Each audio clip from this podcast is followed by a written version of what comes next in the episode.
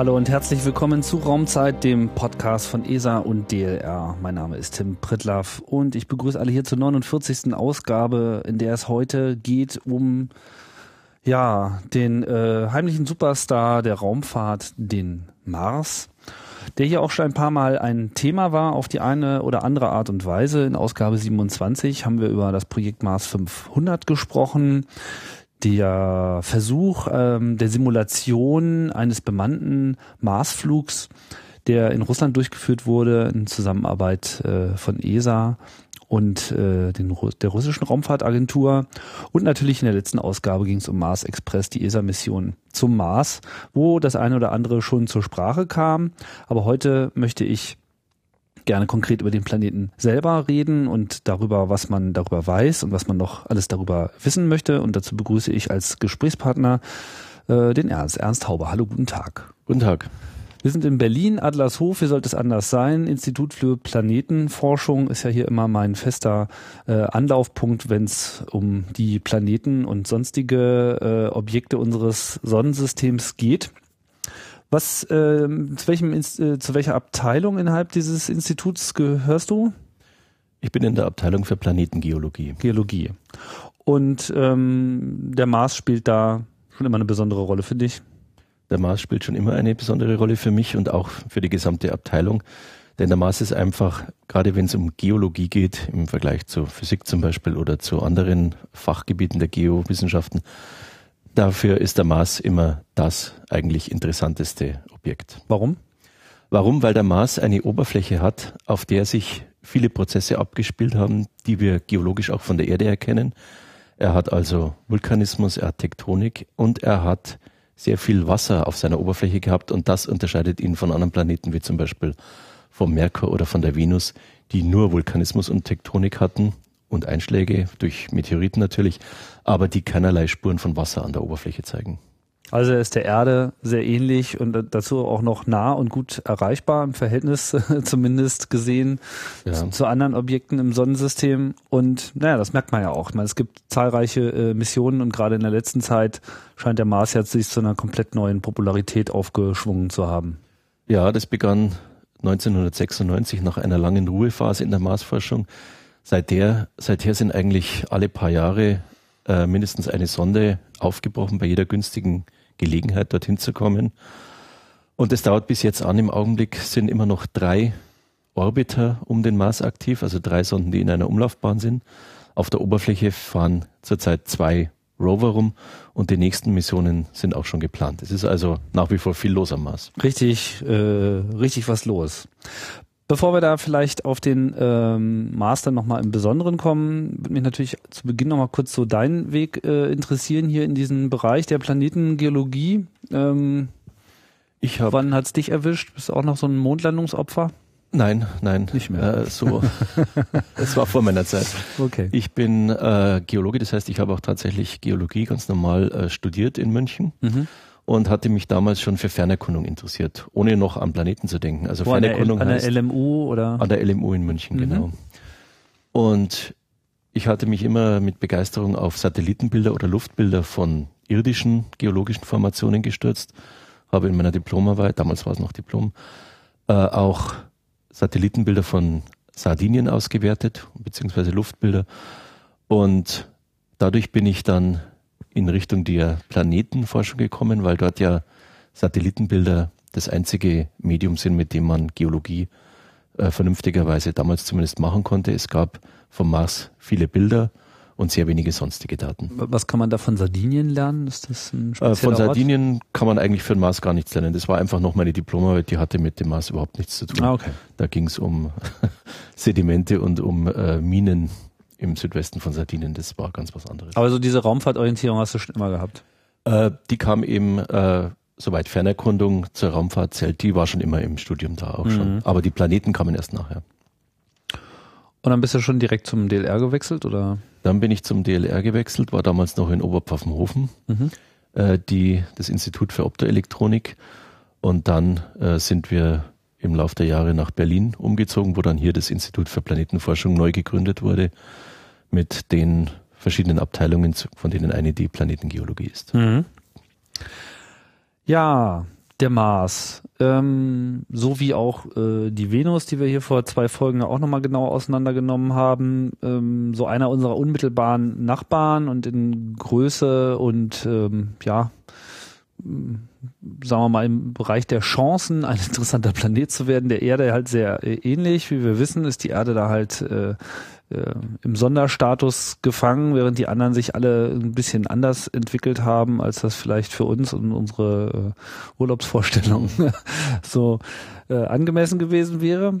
Ähm, aber es ist ja auch jetzt ein Planet, der früh, der gut sichtbar ist am äh, Himmel und von daher auch früh entdeckt wurde und schon früh die Fantasie der Menschheit beflügelt hat.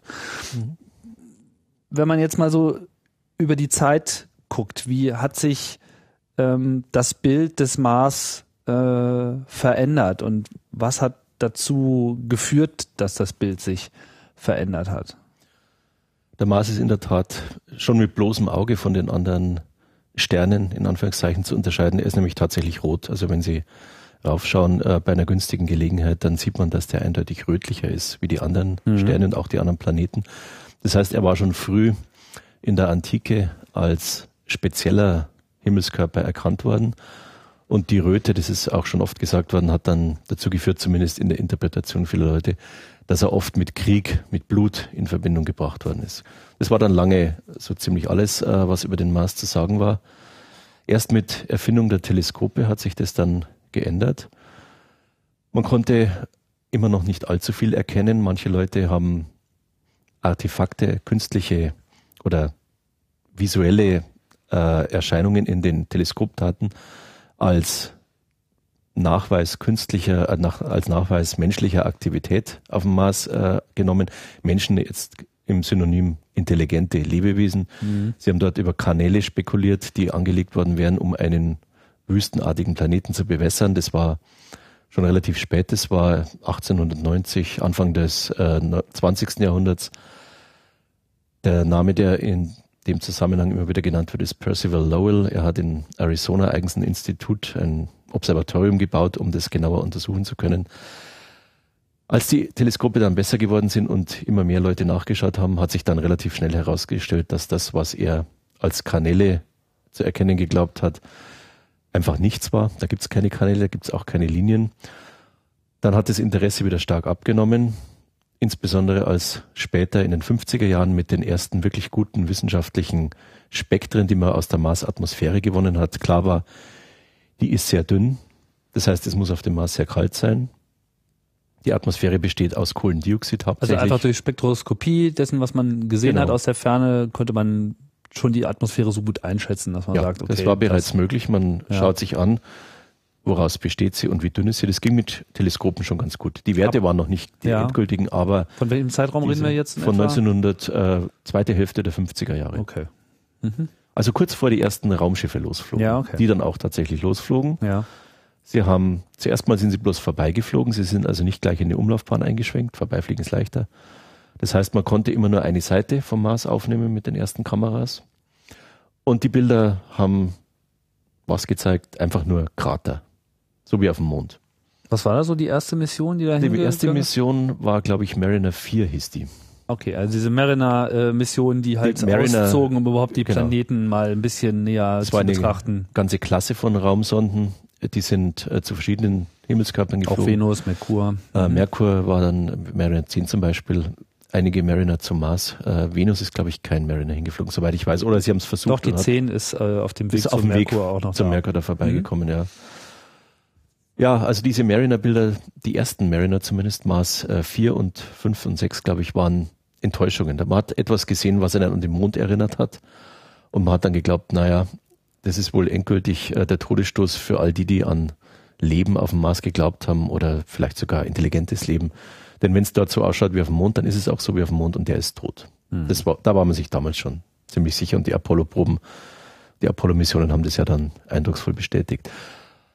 Aber die letzte Mariner-Sonde, die zum Mars geflogen ist, Mariner 9, das war 1970, 71, die hat dann eine Revolution verursacht im Bild, das wir vom Mars haben. Sie hat nämlich erstens den Mars als erstes global aufgenommen. Sie war die erste Sonde, die in eine Umlaufbahn eingeschwenkt ist. Mhm.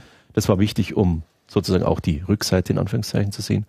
Und was sich da gezeigt hat, war das Bild eines Planeten, der extrem viel abwechslungsreicher ist, als man das bis dato angenommen hatte. Man hat Vulkane gesehen. Es war also klar, der Planet muss intern so viel Energie entwickelt haben, dass Material geschmolzen ist und dann hm. in Form von Vulkanen. Also keine aktiven Vulkane natürlich. Keine aktiven Vulkane, aber, aber immerhin waren. Vulkane. Das mhm. war ja auch schon mal was. Man hat äh, tektonische Bruchstrukturen auf der Oberfläche gesehen. Es war also klar, die Oberfläche musste durch Spannungen so beeinflusst worden sein, dass sie zerbrochen ist und sich verformt hat. Also auch da Nachweis innerer Aktivität. Mhm. Und man hat viel gesehen, was auf sogenannte exogene Prozesse hinweist, also Prozesse, die durch die Einwirkung von Gasen in der Atmosphäre hinweisen. Man hat gesehen, dass es Strukturen gibt, die wahrscheinlich von Eis verursacht worden sind. Und man hat, und das war das Allerwichtigste, man hat Täler gesehen, die so ausschauen wie auf der Erde, Täler ausschauen, durch die Flüsse fließen. Kleine Flüsse zuerst, kleine Bäche, die dann zu größeren Flüssen und dann zu Strömen werden. Vernetzte Talsysteme. Den Britisch nennt man sie oft vom griechischen Wort für Baum, der in seinen Zweigen ja auch immer feiner ausläuft. Mhm. Und das alles hat dann gezeigt, Mensch, der Mars, der ist doch, der hat doch mehr zu bieten, als wir jetzt dachten. Den müssen wir genauer unter die Lupe nehmen. Denn wo Wasser ist, steht auch Chance auf Meer. Mhm. Und dieses Meer, das wäre natürlich Leben. Und deswegen war die nächste Mission dann nach dieser großen Revolution 1970, 71 die Viking-Mission. Die bestand aus zwei Sonden, identischen Sonden, die dort gelandet sind. Zusätzlich gab es auch noch zwei Schwestersonden, die in die Umlaufbahn gegangen sind. Zuerst waren die hauptsächlich dafür gedacht, mit den Bildern aus der Umlaufbahn die genaue Landestelle festzulegen. Ist dann auch gemacht worden. Es hat sich dann gezeigt, dass die Umlaufsonden recht langlebig waren und die haben einen wunderbaren Bilddatensatz geliefert, der über die nächsten 20 Jahre dann intensiv ausgewertet worden ist. Aber das Kernstück der Mission waren natürlich die Länder, die extrem ausgefeilte Laboratorien an Bord hatten, mit denen man auf verschiedene Weisen versucht hat, Leben nachzuweisen. In das war ja eigentlich das, das erste Mal, dass jetzt äh, nach dem Mond überhaupt auf irgendetwas was gelandet ist, was der Mensch mal losgeschickt hat. War doch die, genau. der, der erste also, Länder der, überhaupt, oder? Äh, ich bin mir jetzt nicht ganz Mond. sicher, ob die äh, Sowjets schon vor den Vikings-Sonden mal kurz auf dem Mars gelandet sind. Das hat aber alles nicht so richtig funktioniert. Ja. Also man kann auf jeden Fall sagen, dass die Viking-Sonden die ersten erfolgreichen Sonden mhm. äh, waren, die auf dem Mars gelandet sind. Und dazu noch, das waren nicht irgendwelche Sonden, das waren richtig äh, schöne, große, teure Geräte, mit denen gezielt nach Leben gesucht werden sollte. Das war eindeutig der Hauptzweck mhm. der Mission. Der dann nicht erreicht worden, also, ich, also der Zweck ist schon erreicht worden, die Suche, aber das erhoffte Ziel wurde nicht äh, erreicht, nämlich organische Bestandteile oder gar Leben wurden nicht nachgewiesen. Mhm. Was dann wieder zu einem Abebben der Begeisterung geführt hat, denn na, wenn er zwar eine interessante Vergangenheit hatte, die aber nie zu Leben geführt hat, dann ist es vielleicht doch nicht wert, dass man sich näher damit auseinandersetzt. So schien zumindest ähm, die Einschätzung vieler Leute zu sein. Denn nach diesen Viking-Sonden war erstmal Funkstille vom Mars. Mhm. Es ist lange Zeit nichts mehr passiert. Und dann war sozusagen 20, 25 Jahre lang, hat sich da so recht keiner für interessiert. Dann war lange Zeit Schluss. Die Viking-Sonden haben aufgehört, so e- Ende der 70er Jahre, Anfang der 80er Jahre was zu liefern. Die vier Komponenten, also zwei Umlaufsonden und die Länder, mhm. waren nicht alle gleich lang aktiv. Dann war erstmal wirklich Schluss. Die nächste Sonde, die geplant war, war eine amerikanische Sonde, Mars Observer hieß die. Das wäre ein großer Orbiter gewesen, mit sehr schönen Instrumenten, die aus der Umlaufbahn den Planeten kartieren sollten. Das wäre Anfang der 90er Jahre gewesen. Aber der scheiterte beim Eintritt in die Mars-Umlaufbahn. Man weiß immer noch nicht genau, was passiert ist. Wieder eine große Enttäuschung. Die Russen hatten zu der Zeit ihre eigenen Pläne verfolgt, aber zu der Zeit war der Übergang der Sowjetunion zur Nach-Perestroika-Zeit. Ja. Und die ambitionierten Sonden, die sie damals äh, in Planung hatten, die Phobos-Sonden, die flogen zu einem Mond des Mars, Phobos. Mhm. Die sind leider auch beide mehr oder weniger gescheitert. Die erste wegen eines Softwarefehlers schon im Anflug, die zweite auch. Äh, kaum war sie am Phobos angekommen, beziehungsweise am Mars-Phobos-System. Und dann war bei den Russen da auch erstmal Schluss. sie hatten noch eine weitere extrem ambitionierte Mission geplant, die mehrfach umbenannt wurde, je nachdem in welchem Stadium des Zerfalls der Sowjetunion beziehungsweise der, des Übergangs äh, zum Russland des heutigen äh, Zeitalters äh, da gerade aktiv war.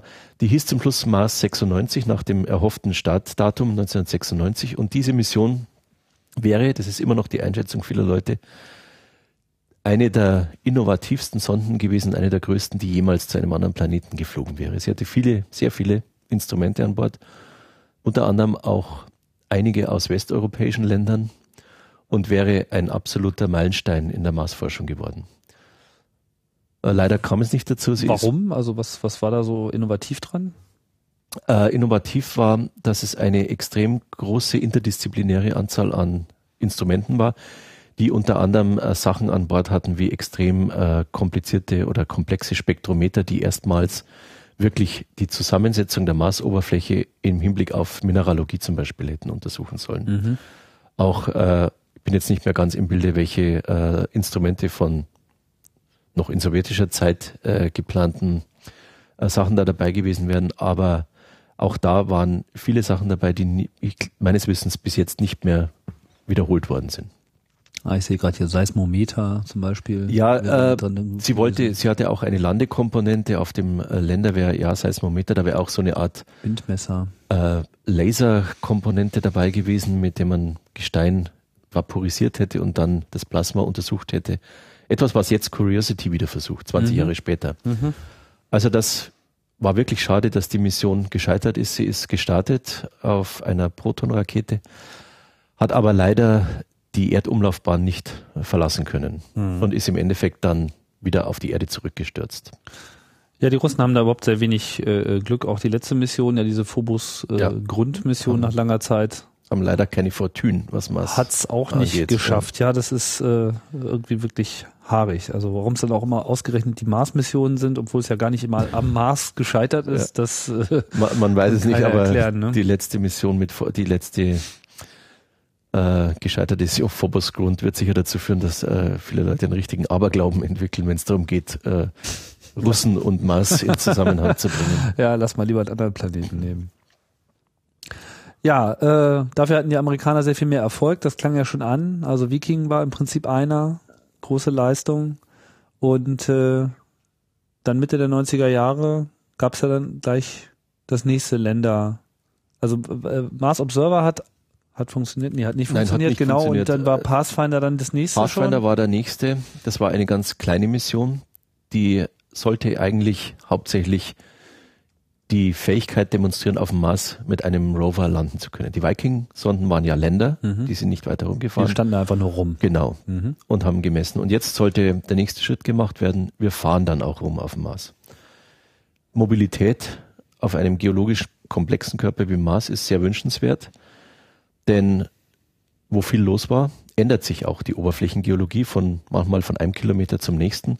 Und es wäre schade, wenn man irgendwo gelandet ist, sieht in einem Kilometer Entfernung etwas ganz Interessantes, kann aber nicht hinfahren. Also das mhm. will man natürlich nicht. Man will fahren können. Das unterscheidet den Mars von geologisch einfacheren Körpern wie Asteroiden, kleinen Körpern, wo die Oberfläche in erster Näherung homogen ist. Da gibt es wenig Grund, rumfahren zu müssen. Ja. Das heißt, da kann man landen und alles, was es dort gibt, kann man auch vom Länder aus erfassen.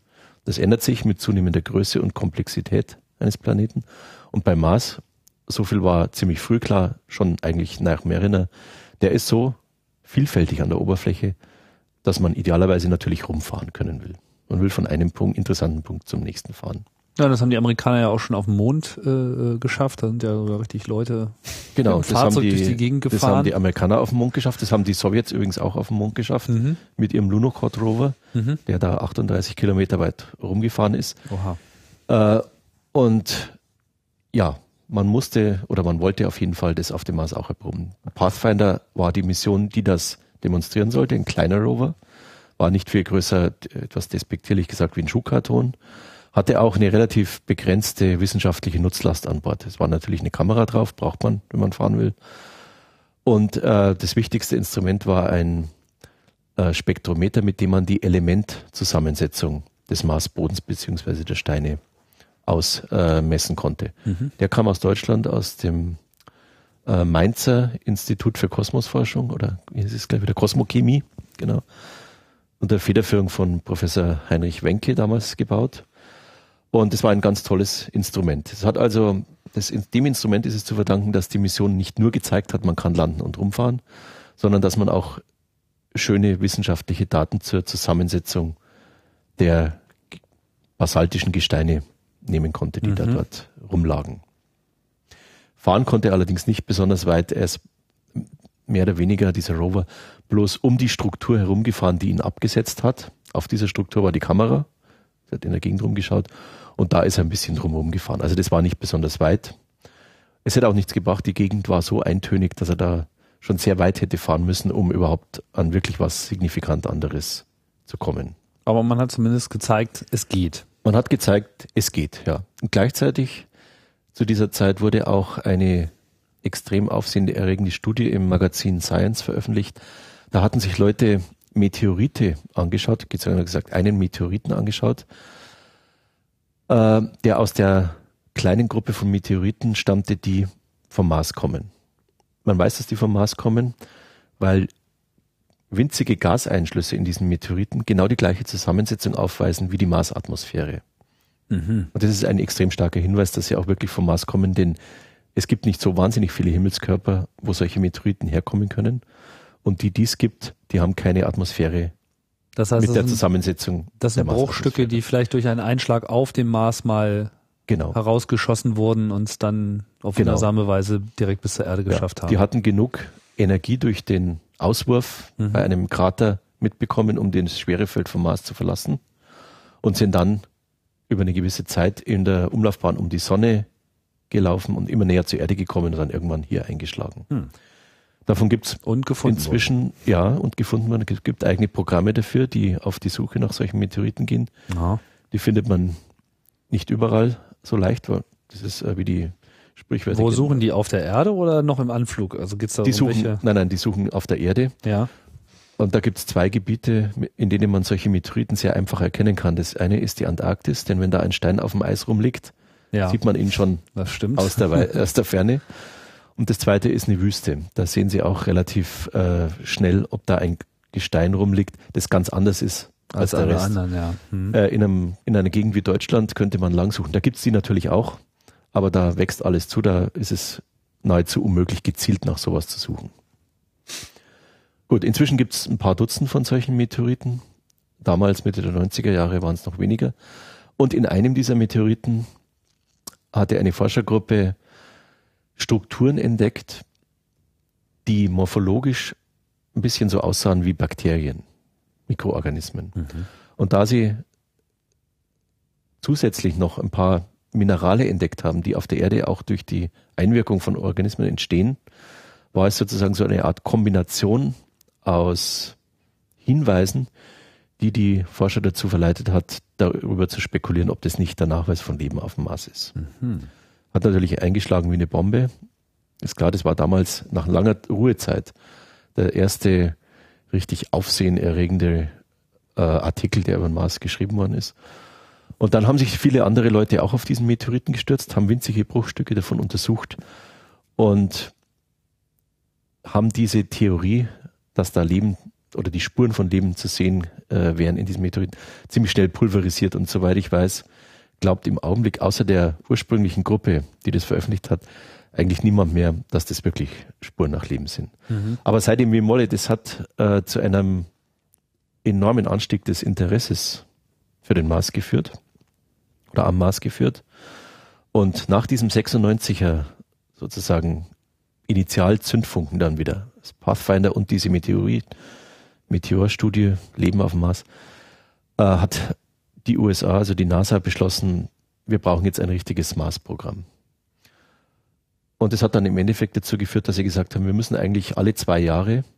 Was hat denn, was hat denn Pathfinder jetzt ähm, noch herausgefunden? Du sagtest ja durch das Instrument von den Mainzern, mhm ähm, hätte man da äh, die Umgebung ganz gut analysieren können. Was wurde denn dabei gefunden, was einen jetzt so äh, in Begeisterung versetzt hat?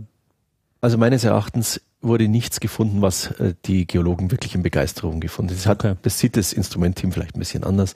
Was sie gefunden haben, ist ähm, ein Hinweis darauf, dass die Marsoberfläche daraus besteht, was man eh schon immer geglaubt hat, nämlich Basalt. Mhm. Und dann gab es noch ein paar interessantere, aber Details jetzt, dass zum Beispiel viel Schwefel in dem Boden gefunden worden ist, das hat Viking-Ergebnisse bestätigt.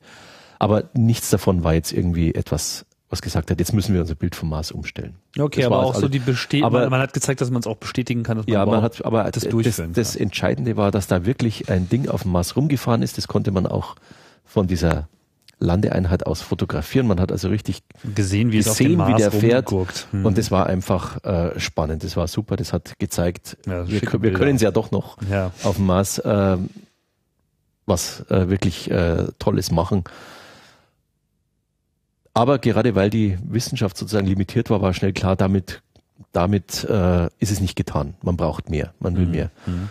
Und deswegen ist eine ganze Reihe anderer Missionen beschlossen worden, die zum Teil geklappt haben zum Teil aber auch äh, nicht geklappt. Also nicht nur die Sowjets oder später die Russen haben Pech mit Mars, auch die Amerikaner haben viele Fehlschläge gehabt. Mars Observer war einer davon, aber später dann gab es gleich zwei kurz hintereinander. Das war der Mars Polar Länder und ein Mars Surveyor. Die sind, das eine wäre ein Orbiter gewesen, das andere, wie gesagt, ein Länder, der in der Nähe vom Pol landen hätte sollen.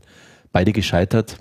Hat aber die NASA nicht dazu verleitet, das Mars-Programm gleich wieder einzustampfen, kaum dass es begonnen hatte. Sie haben weitergemacht und hatten auch äh, dann recht schnell sehr große Erfolge.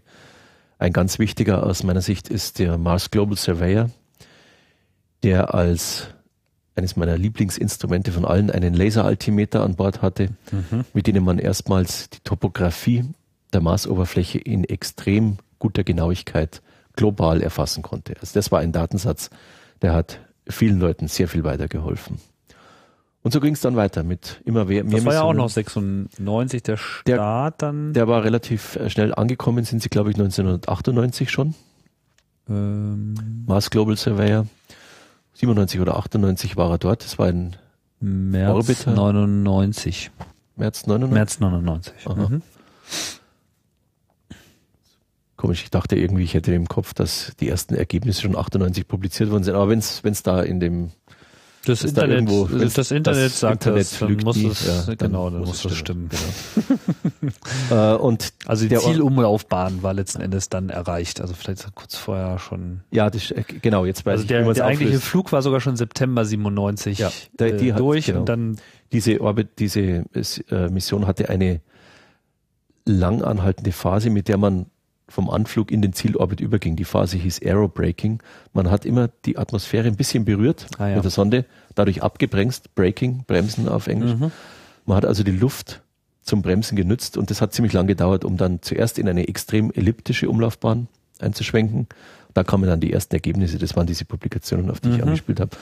Und dann ist man immer weiter runtergegangen, bis man in einem kreisförmigen, endgültigen, ah, sogenannten ja. Kartierorbit war.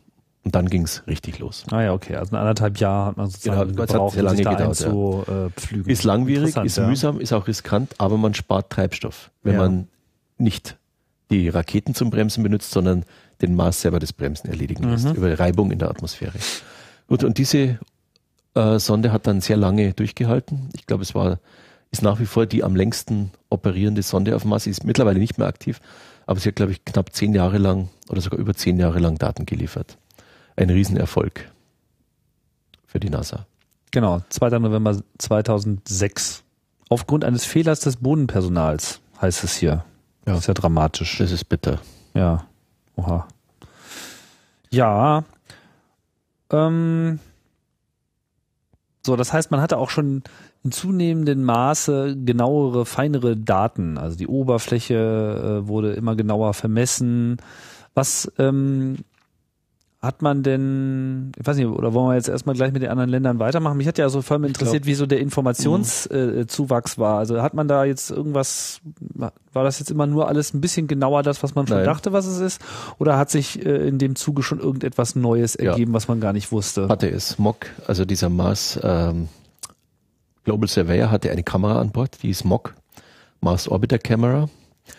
Und diese Kamera hatte die Fähigkeit, den Mars mit einer Auflösung von wenigen Metern pro Bildpunkt darzustellen. Mhm.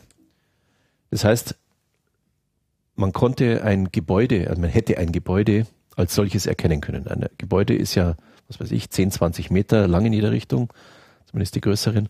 Das hätte also schon eine ganze Zahl von Bildpunkten in der Kamera bedeutet und man hätte das Gebäude erkennen können. Man braucht ja mehr als einen Bildpunkt, um irgendetwas als Objekt erkennen zu können. Ja.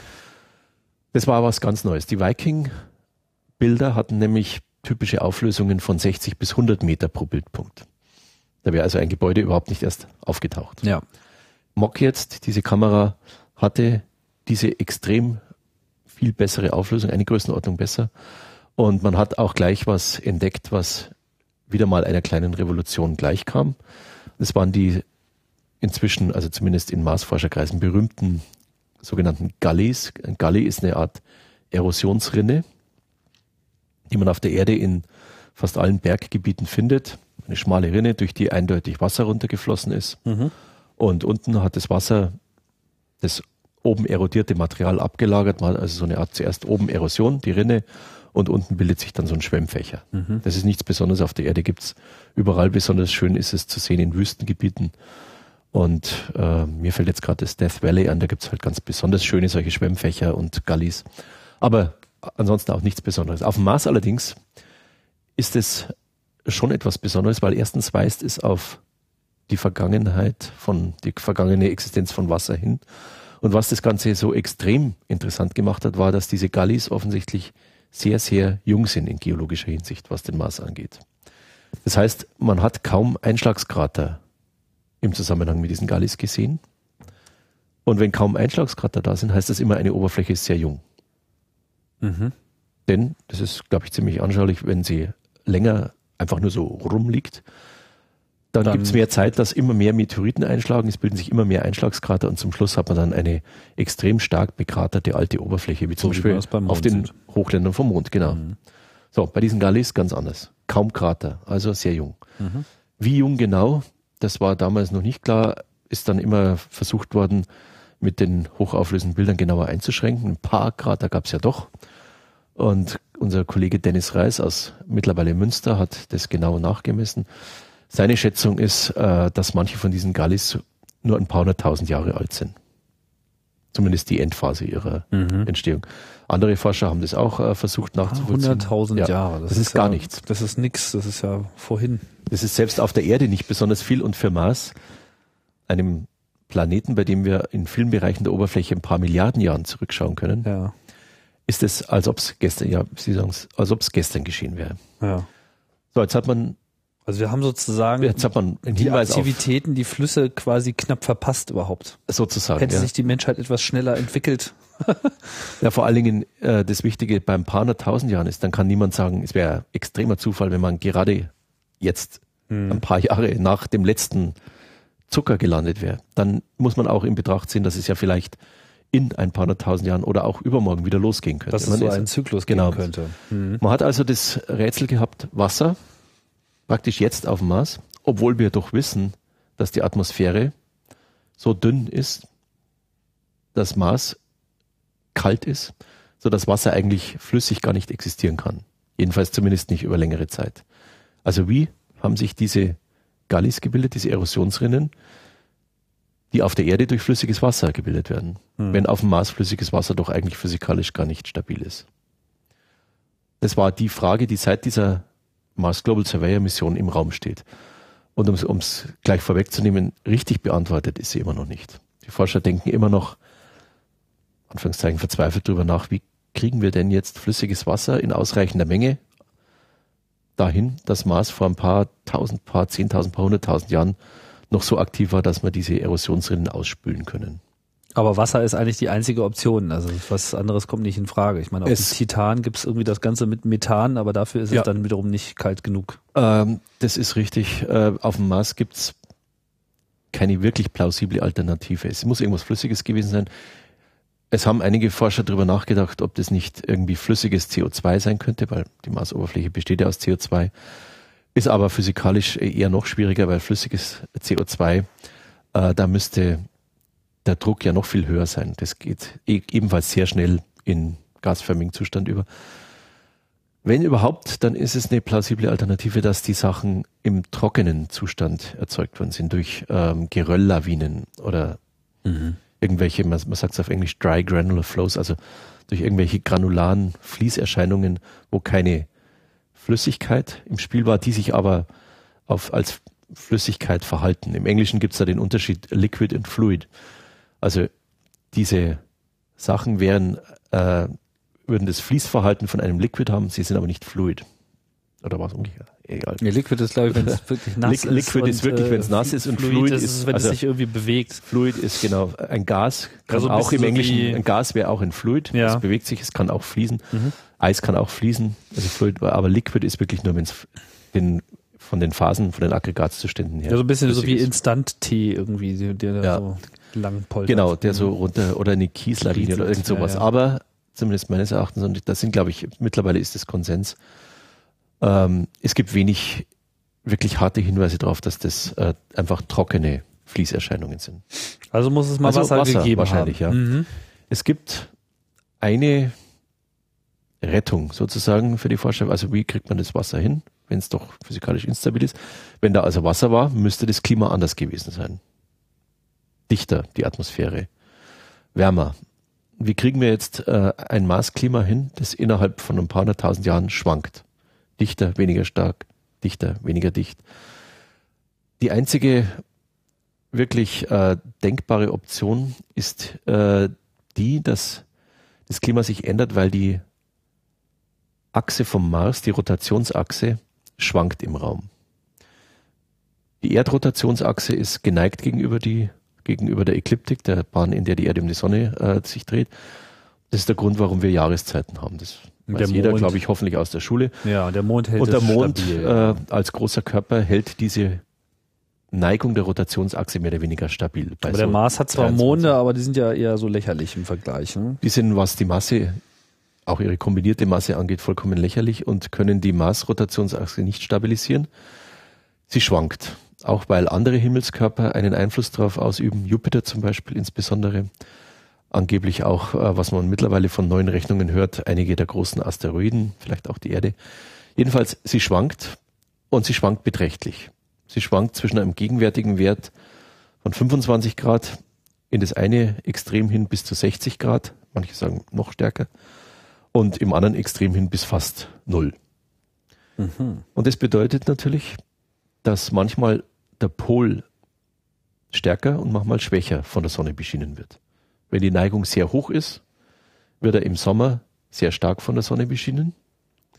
Wenn die Neigung fast null ist, gibt es praktisch keinen Sommer und Winter mehr, dann wird er nur noch tangential beschienen. Wie ist es derzeit? Derzeit also ist es äh, 25 Grad ungefähr, fast zufällig wie auf der Erde. Mhm. Das heißt, es wäre so eine Art Mittelstellung. Mhm. So, jetzt ist die Idee, wir wissen ja, dass auf dem Mars die Polkappen Wasser und Kohlendioxid speichern in Eisform. Wenn Woher sich also, wissen wir das?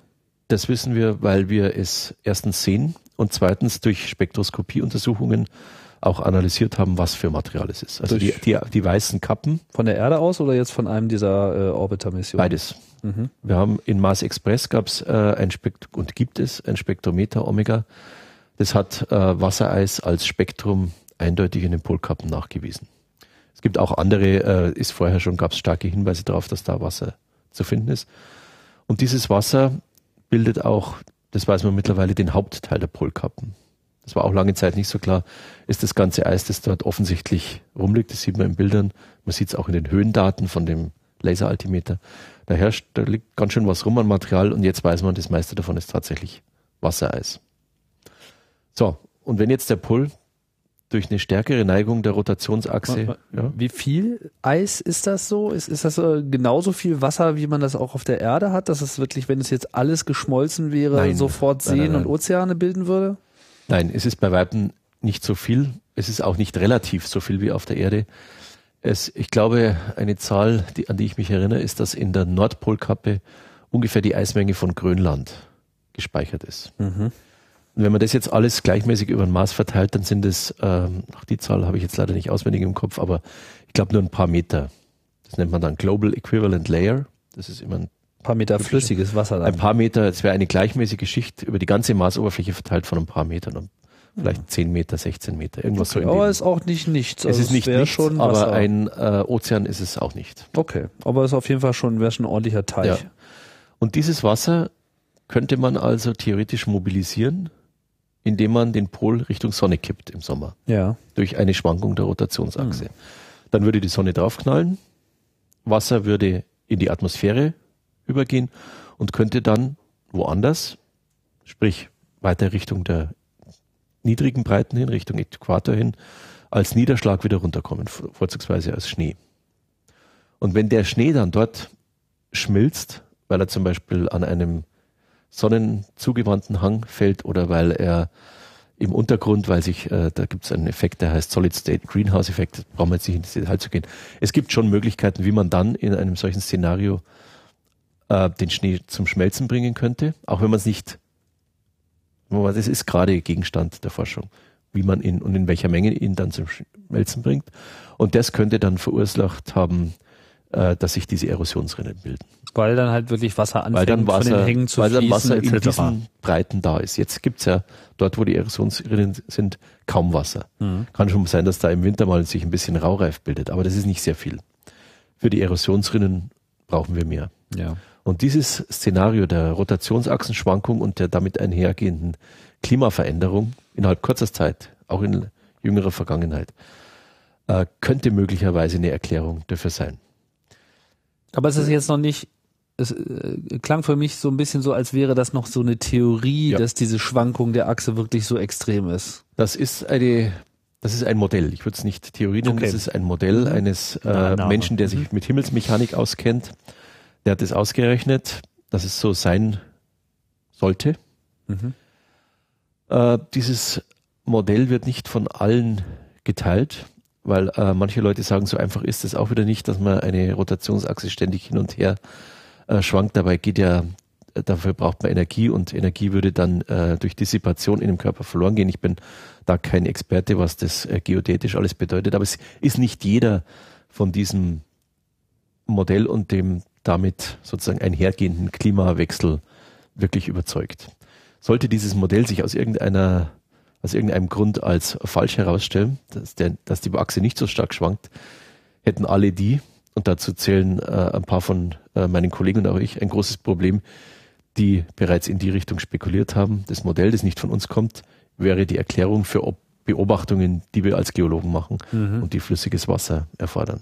Okay. Also es ist äh, alles andere als eine gesicherte äh, Ja. These, ist aber auf jeden Fall etwas, was genug Gehalt hat, um da auch Ist schon mal gleich weiterzudenken. Im Augenblick beste Arbeitshypothese, die wir haben. Mhm. Das heißt, Aber- der Mars ist so ein bisschen so ein äh, so ein schlummernder äh, äh, Riese, macht so äh, den den Eindruck, potenziell. In, puncto seines wissenschaftlichen Potenzials auf jeden Fall. Ja, aber auch so, was so seine, seine Energie betrifft, weil jetzt schaut man da so drauf und denkt sich so, naja, sieht ja alles total tot aus irgendwie. Marsmännchen gibt's auch nicht, keine Gebäude, keine Turnhallen, nichts Ja. gesehen. Ähm, so kann aber durchaus sein, dass wenn auch in einem Zeitraum, der für uns äh, überhaupt nicht äh, denkbar ist, äh, keine Ahnung, in 400.000, 500.000 Jahren wieder irgendetwas kippt und er sich sozusagen selbst erweckt und sich so eine temporäre Atmosphäre schafft, die dann eben Es- auch wieder zur ja. Erosion führt. Es gibt auch noch andere Hinweise darauf, dass er zumindest schlafend ist. Ein Riese wird er nie im Vergleich zur Erde, aber ein Planet, der bis in die jüngste Vergangenheit aktiver darauf äh, deuten auch Untersuchungen hin, die ich zum Beispiel gemacht habe. Wir haben uns vulkanische Oberflächen auf dem Mars angeschaut, Lavaströme, kleine Schildvulkane und haben dort die Krater gezählt, um sie in ein absolutes Alter umzuwandeln.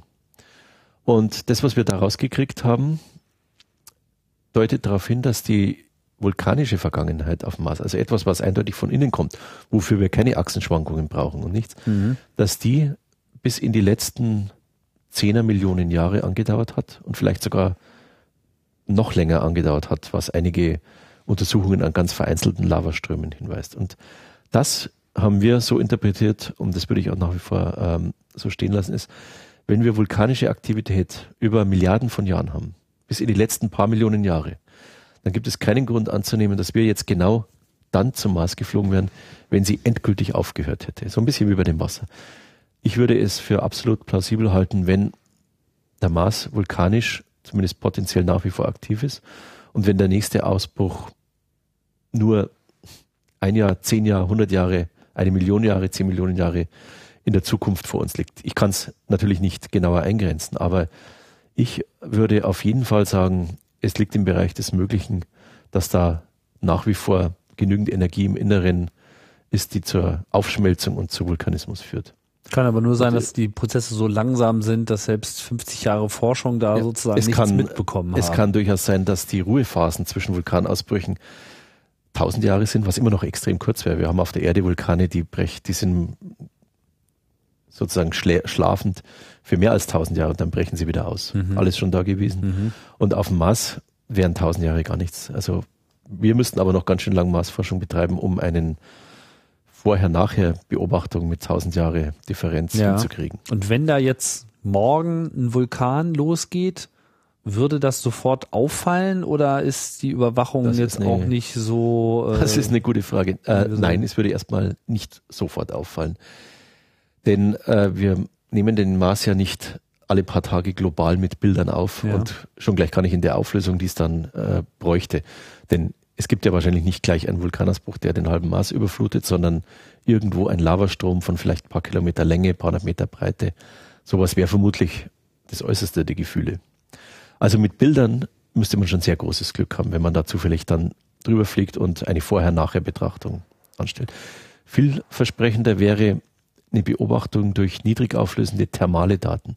Wenn man also einen Infrarot äh, hätte, ein, ein Spektrometer, das im thermalen Infrarot arbeitet, und man sieht dann, dass es irgendwo eine extrem heiße Stelle auf dem Mars gibt. Man würde nicht erkennen, dass es ein Lavastrom ist, aber man würde erkennen, dass da in der Gegend die Oberfläche viel heißer ist als vielleicht vor zehn Jahren. Mhm. Und das wäre dann wie eine Art äh, Taschenlampe, die, die danach schreit, kommt, fotografiert uns näher, schaut uns genauer an. Aber solche Beobachtungsposten gibt es in dem Sinne derzeit noch gar nicht. Äh, so ein Spektrometer äh, gibt es im Augenblick eigentlich nicht auf dem Mars. Nein, leider. Es gibt zwar im, im nahen Infrarotbereich Spektrometer, die arbeiten. Und Themis, das ist ein Infrarot, das ist ein Spektrometer, der arbeitet auf der Mars Odyssee-Sonde, die nach wie vor aktiv ist, aber ich weiß nicht, mit welcher Intensität der zurzeit noch auf globaler Basis den Mars und wenn man hier von der Erde aus äh, schauen würde, zum Beispiel hier mit dem Sophia, mit dem fliegenden äh, Infrarotauge. Dann wäre es wirklich eine Frage der, der Größe dieses thermalen Signals, das da auf dem Mars zu sehen ist. Ich bezweifle, dass Sophia dafür ausgelegt ist, mhm. sowas zu entdecken. Okay. Da müsste man schon wirklich äh, näher hinkommen. Also kann sein, dass da durchaus was abgeht und wir merken es bloß noch gerade nicht. Ist durchaus möglich. Eine vielleicht andere Möglichkeit wäre, wenn so ein Vulkan ausbricht, entlässt er ja auch viel Gas in die Atmosphäre alle möglichen Gase, Wasser, Kohlendioxid, Schwefeldioxid. Und das Gas verteilt sich dann in der Atmosphäre. Und das ist in zweierlei Hinsicht interessant, wenn es wirklich relativ viel Vulkanausbrüche in der jüngeren Vergangenheit gegeben hat, wären das ja auch äh, Beiträge für die Atmosphäre, die ein bisschen was von diesem Wasser erklären könnten, das wir auf der Oberfläche beobachten. Mhm. Und zweitens könnte man dann ja sagen, die Atmosphäre verändert sich durch diese Vulkanausbrüche kurzfristig und diejenigen Instrumente, die jetzt nicht lokal nach irgendwelchen Sachen forschen, sondern global die Atmosphäre anschauen, könnten vielleicht eine Signatur von Vulkanausbrüchen in der globalen Atmosphäre und ihrer Zusammensetzung erkennen. Das wäre eine andere Möglichkeit, mit der man vielleicht indirekt große Vulkanausbrüche feststellen könnte. Mhm. Aber wenn es nur hier und da so ein bisschen blubbert. Ja, wenn da, ne? dann verteilt sich das, glaube ich, so hinreichend in der Atmosphäre, dass man äh, wahrscheinlich keine wirklich äh, signifikante Änderung in ihrer globalen Zusammensetzung erkennen kann. Ähm, ja, äh, das große Bild, das ähm, will ich auch gerne noch mal ein bisschen verschärfen. Jetzt interessiert mich natürlich noch mal, wie das jetzt eigentlich mit den Missionen weitergegangen ist. Also wir hatten ja äh, Pathfinder und dann später den äh, Global Surveyor so als Mission, die auch, sagen wir mal, die, den Erkenntnisreichtum weiter äh, angereichert haben. Ähm, ja, was kam danach? Wie hat sich das Bild des Marses dadurch weiter noch verschärft? Dadurch äh, wurde die Begeisterung immer größer. Die Gallis waren auch ein Riesenthema die ganze Zeit. Äh, Global Surveyor hat noch was anderes äh, Interessantes gefunden, ein Delta von einem Fluss gebildet. Ein schöner Hinweis darauf, dass äh, allerdings dann in größerer Vergangenheit Wasser so zahlreich, nein, das Wasser in so großer Menge vorhanden war, dass es äh, Flüsse und auch Seen gebildet hat. Dieses Delta hat sich offensichtlich am Rand eines Sees gebildet. Mhm. Es ist dann also weitergegangen mit den Missionen. Die NASA ist nicht äh, von ihrem ursprünglichen Plan abgerückt. Mars Global, äh, Ma, Entschuldigung, Mars Odyssey, ich hatte es schon erwähnt, war die nächste Mission mit einigen interessanten Instrumenten an Bord, wieder eine Kamera, wieder ein äh, Spektrometer und so weiter. Und dann kam äh, Mars Express, die erste europäische Mission zu einem Planeten. Äh, wenn sie so bezeichnet wird, dann unterschlägt man immer, dass die Sowjets ja auch Europäer waren und sie einige erfolgreiche Sonden zu Planeten hatten, wenn auch nicht zum Mars mhm. und zur Venus. Aber egal, es war gemeint ist dann natürlich immer die erste ESA-Sonde zu einem Planeten. Äh, und das besonders Schöne daran war, erstens, man konnte die Instrumente, die als Duplikate noch von der russischen Mars 96 Mission übrig waren, verwerten. Das war eigentlich der Hauptgrund, warum diese Mission, die, diese Mission ins Leben gerufen wurde. Die Instrumente waren alle schon da. Man brauchte bloß noch, in Anführungszeichen bloß noch, eine Raumsonde. Und die ESA hat sich dann äh, die Sichtweise zu eigen gemacht, hat relativ schnell, deswegen Mars Express, die Sonde hingestellt. Die Instrumente waren schon da, zumindest zum Großteil. Man hat dann noch ein Radargerät draufgebaut, ein Novum in der Marsforschung. Und dann ging's äh, los 2003 und besonders schön, es war die erste Sonde, die probiert worden ist, zu einem Planeten zu fliegen von der ESA und sie hat auch gleich wunderbar geklappt.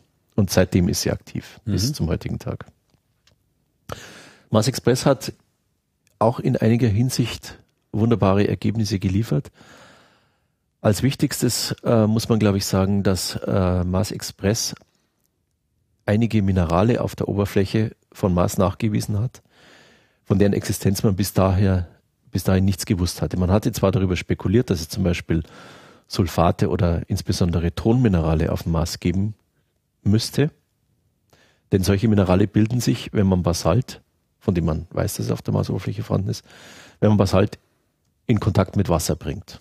Mhm. Man wusste, Basalt ist da, man wusste, Wasser war da, also müsste man auch Verwitterungsprodukte von dem Basalt finden. Mhm. Und das sind zum Beispiel Salze oder Tonminerale. Und Mars Express hatte ein Spektrometer an Bord, Omega. Das also Basalt, um es nochmal kurz zu sagen, ist so im Wesentlichen so das Gestein, was sich so aus vulkanischen Prozessen heraus überhaupt erstmal ergibt. Ja, hätte ich sagen sollen, Basalt ist das, was als erstes entsteht, wenn man den Mantel eines Planeten aufschmilzt und das aufgeschmolzene Material, sprich das Magma, an die Oberfläche bringt. Wenn es an der Oberfläche ist, nennt man es Lava. Wenn die erkaltet, dann hat man Basalt. Mhm. Das ist das gängigste Gestein auf der Erde. Die ganzen Ozeanböden bestehen aus Basalt. Aber auch auf vielen anderen Vulkanen, Hawaii oder Ätna, oder überall gibt es Basalt. Aber dann durch diese Verwitterung und die anderen Einflüsse und den Kontakt entsteht mit der auf der Erde alles mögliche andere mhm. draus. Man wusste, also am Mond hat man auch Basalt, Bas Venus nimmt man an Basalt. Das passiert einfach, wenn man den Mantel eines Planeten aufschmilzt. Mhm. So, auf dem Mars erwartet man also Verwitterungsprodukte, weil es dort auch Wasser gibt, so wie auf der Erde. Aber man konnte sie nicht richtig nachweisen. Man hat ein paar Hinweise über die Viking-Sonden schon gehabt, aber nichts wirklich extrem Greifbares. Und Omega, dieses Spektrometer, konnte im sichtbaren und im nahen Infrarotbereich die charakteristischen Signaturen von solchen Mineralen aufspüren. Und nicht nur aufspüren im Sinne von, man hat sie auf dem Mars, sondern sie konnte es auch kartieren. Das heißt, man konnte schauen, dort gibt es sie, dort gibt es sie nicht. Mhm. Und, äh, deswegen konnte man also Karten von sogenannten Alterationsmineralen bilden, die durch die Alteration von Basalt entstanden sind. Und weil diese Minerale ja auf Wasser hinweisen und zum Teil sogar Wasser in ihren Kristallstrukturen eingebunden haben, war das der nächste Riesenschritt vorwärts in der Marsgeologie. Man hatte jetzt nicht nur die Ausgangsgesteine, die Basalte, sondern man hatte auch die Produkte, die ein eindeutiger Hinweis dafür waren, dass dieser Basalt mit Wasser in Berührung gekommen war. Hm. So, und diese Stellen, wo man diese Minerale findet, sind natürlich dann auch die absoluten äh, Zielstellen für diejenigen Missionen, die dann landen können und sich die Geschichte vom Wasser in diesen Mineralen genauer anschauen wollen und vielleicht sogar nach Leben suchen wollen, die im Zusammenhang mit diesem Wasser in diesen Miner und diesen Mineralen existiert haben könnte. Das heißt, Mars Express hat sozusagen so ein bisschen die, äh, die Basis geliefert für neue Zielsuchungen. Ja, absolut. Mars mhm. Express hat äh, gezeigt, dass es diese Minerale gibt und hat gezeigt, wo es sie gibt. Hm. Eine folgende Mission dann, die äh, Mars Reconnaissance Orbiter Mission der NASA, hatte ein noch äh, besseres Spektrometer an Bord, besser im Hinblick auf die spektrale Auflösung, also wie fein man die Wellenlängen untersuchen kann und besser auch im Sinne der räumlichen Auflösung, man kann kleinere Vorkommen entdecken. Und die Teams von Omega und Chrism haben sehr genau zusammengearbeitet, sehr gut zusammengearbeitet. Deswegen sozusagen kann man sagen, Omega. Also Omega ist das, äh, wieder der, das Instrument von Mars das, Express, was das Instrument, Minerale das gezeigt hat, wo sie sind und mhm. Chrism kann sie jetzt noch genauer untersuchen. Mhm. Okay. Das war die große Leistung, eine der großen Leistungen von Mars Express. Eine andere war, dass man ein Radar dabei hatte, mit dem man nicht nur die Oberfläche, sondern auch unter die Oberfläche schauen kann. Das ist der entscheidende Vorteil von Radar. Man kann abhängig von der Wellenlänge des Radars in den Untergrund hineinblicken. Mhm wo die Radarstrahlen dann, die Radarsignale von sogenannten Grenzflächen reflektiert werden. Man schaut also in den Untergrund und wenn es im Untergrund eine Grenzfläche gibt, eine solche wäre zum Beispiel der Grundwasserspiegel, dann sieht man, dass in so und so vielen Metern oder Kilometern Tiefe, da ändert sich der Untergrund, weil zum Beispiel Grundwasser da ist. Und das wäre natürlich super, wenn man sowas feststellen kann. Also man kann Wasser Das war die, die große Hoffnung. Boden man will den ne? Grundwasserspiegel auf dem Mars oder den Bodeneisspiegel, wenn es in Form von Eis vorliegt, mit diesem Radar kartieren. Es war ein sehr langweiliges Radar oder ist ein sehr langweiliges Radar, es funktioniert ja nach wie vor. Denn über Modellvorstellungen hat man gedacht, äh, man muss schon ein bisschen rein in den Untergrund, um wirklich Wasser zu finden oder Eis. Ganz knapp an der Oberfläche, also in den ersten 10, 20 Metern, in den ersten 100 Metern. Da ist es wahrscheinlich mittlerweile nicht mehr anzutreffen. Weiter innen aber vielleicht doch. Deswegen hat man dieses Radar mit langen Wellenlängen konzipiert es hat sich gezeigt, dass sich nichts gezeigt hat. Also leider hat man diese erhoffte globale oder zumindest regionalen Grundwasserspiegel oder Bodeneisspiegel nicht entdecken können. Bis zum heutigen Tag nicht. Das heißt aber nicht, dass das Radar ein Misserfolg war. Man hat andere interessante Sachen machen können. Man hat zum Beispiel ganz entscheidend und ganz wichtig die Polkappen mit ihrem Eis, die konnte man wunderbar durchleuchten mit diesem Radar. Mhm. Man hat also eine mittlerweile sehr gute Vorstellung davon, wie die dreidimensionale Struktur dieser Polkappen wie dick die ist, wirklich sind. Wie dick die wichtig sind, mhm. was da drinnen ist. Und man hat, äh, also ob Wasser, ob Eis, wie viel davon, wie viel Staub da noch, das kann man mittlerweile alles wunderbar nachschauen. Mhm. Zumindest an der Südpolkappe. An der Nordpolkappe ist man jetzt gerade dabei, die mit genügend, mit hinreichend zahlreichen Beobachtungen zu untersuchen mit diesem Radar. Das war der bis jetzt, äh, würde ich sagen, größte Erfolg dieses Radars. Es gibt auch noch andere Formationen auf der Marsoberfläche, in die das Radar relativ gut eindringen konnte, weil sie entweder porös oder eisreich sind. Und das waren auch äh, schöne Ergebnisse, die durch dieses Instrument da erzielt worden sind. Es gibt natürlich noch andere äh, ganz tolle äh, Instrumente auf Mars Express. Unsere Kamera hier in Adlershof äh, gebaut das HSRC. HRSC. HRC. Ich äh, mach's jedes Mal ah, falsch. Ja, das, ist, äh, das, machen viele. Äh, ich weiß gar nicht warum, ein, aber.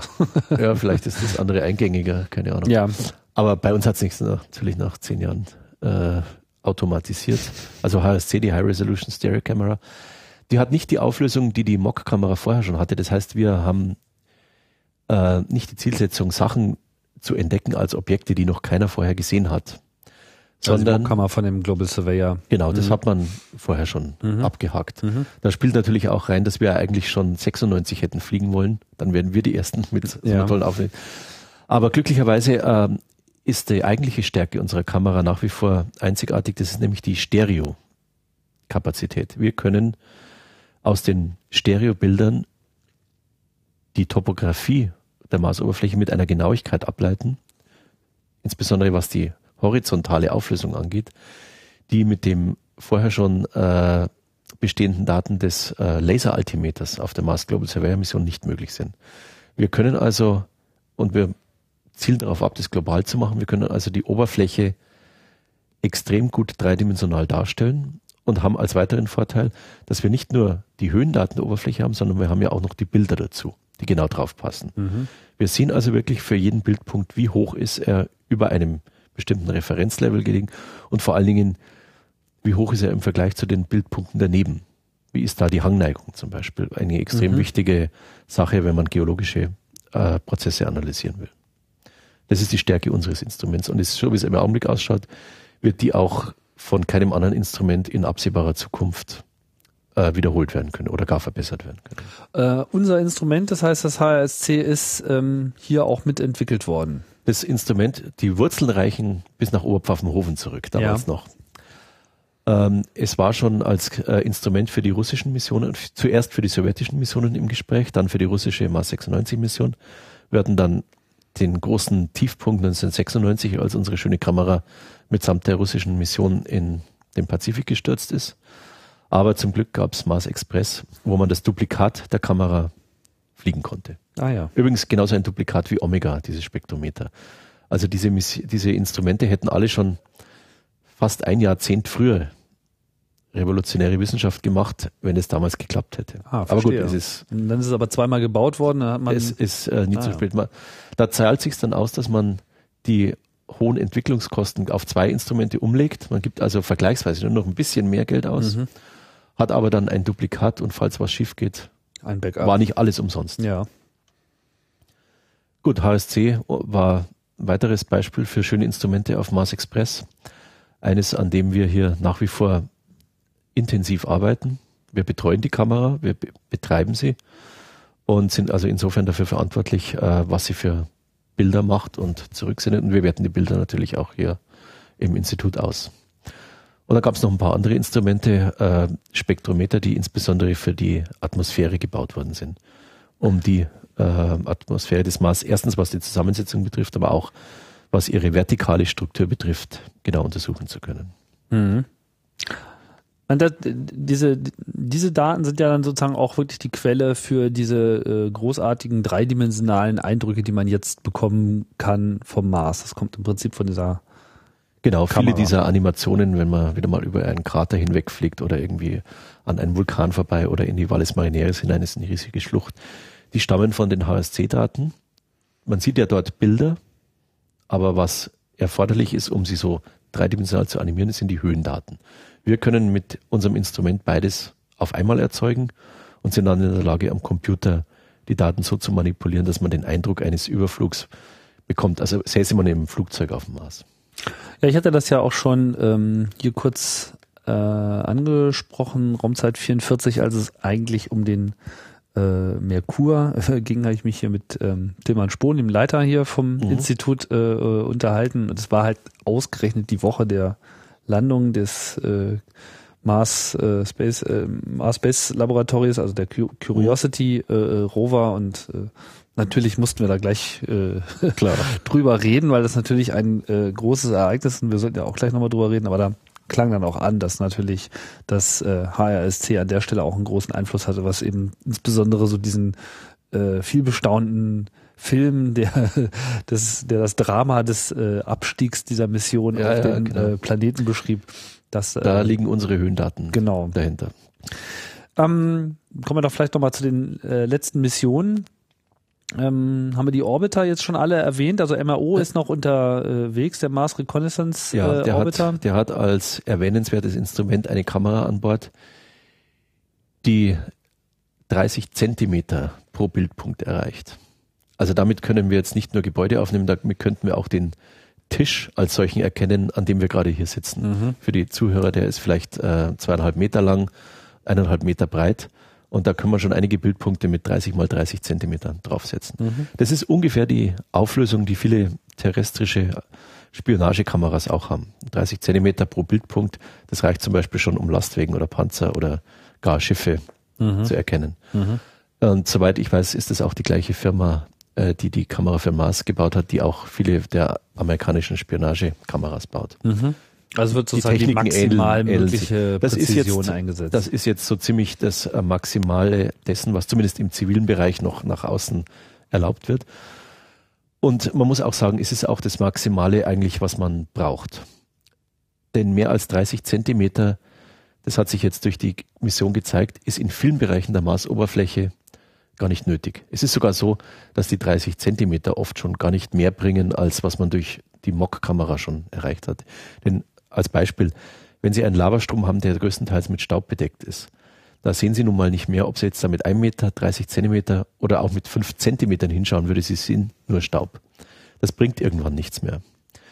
Wenn man über 30 Zentimeter hinausgehen will, dann wird man das machen, was jetzt eh zurzeit schon der Trend ist. Man wird wirklich versuchen, mit einer Landesonde runterzukommen und dann dorthin zu fahren und es dafür dann ganz genau anzuschauen. Bis Aber um Bilder von dieser Landesonde wiederum zu machen, ist die hohe Auflösung natürlich ganz Dann ist es natürlich super und ich will damit, ne? ich will damit auch nicht sagen, dass die 30 Zentimeter vollkommen nutzlos sind. Ganz im Gegenteil.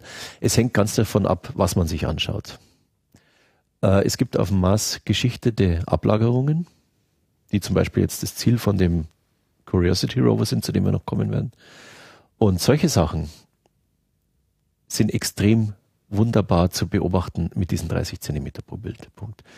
Insbesondere wenn wenig Staub drauf liegt, dann kann man da extrem schön anschauen, wie ist die Schichtlagerung, wie dick sind die Schichten, sind sie gegeneinander verkippt, was uns viel über die Ablagerungsprozesse äh, erzählt. So, für sowas ist die Sache ideal. Also 30 Zentimeter pro Bildpunkt ja, aber nicht global. Und so wird es natürlich auch gemacht. Man kann mit so einer hohen Auflösung im Maß nicht global abfotografieren, da müsste man äh, so viele Terabytes äh, runtersenden, dass selbst der Riesenantenne von Mars Reconnaissance Orbiter überfordert wäre. Mhm.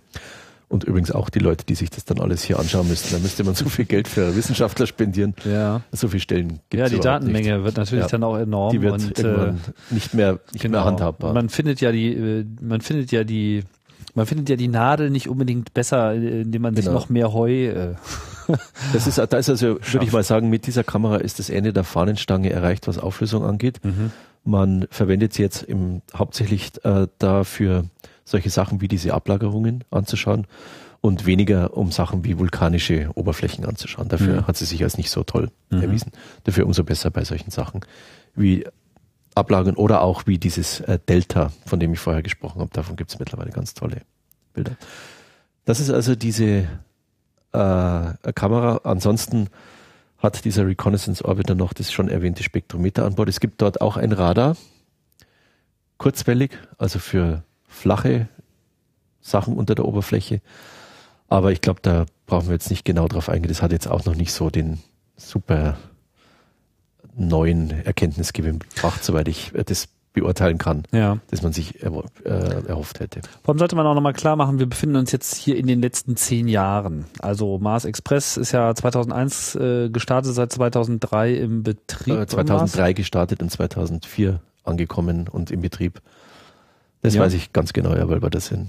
Mars Express erreichte den Planeten 2003, genau, und 2004. Ja, 2003 ist er im Juni gestartet ah, ja, okay, und dann, ja, aber e-, egal.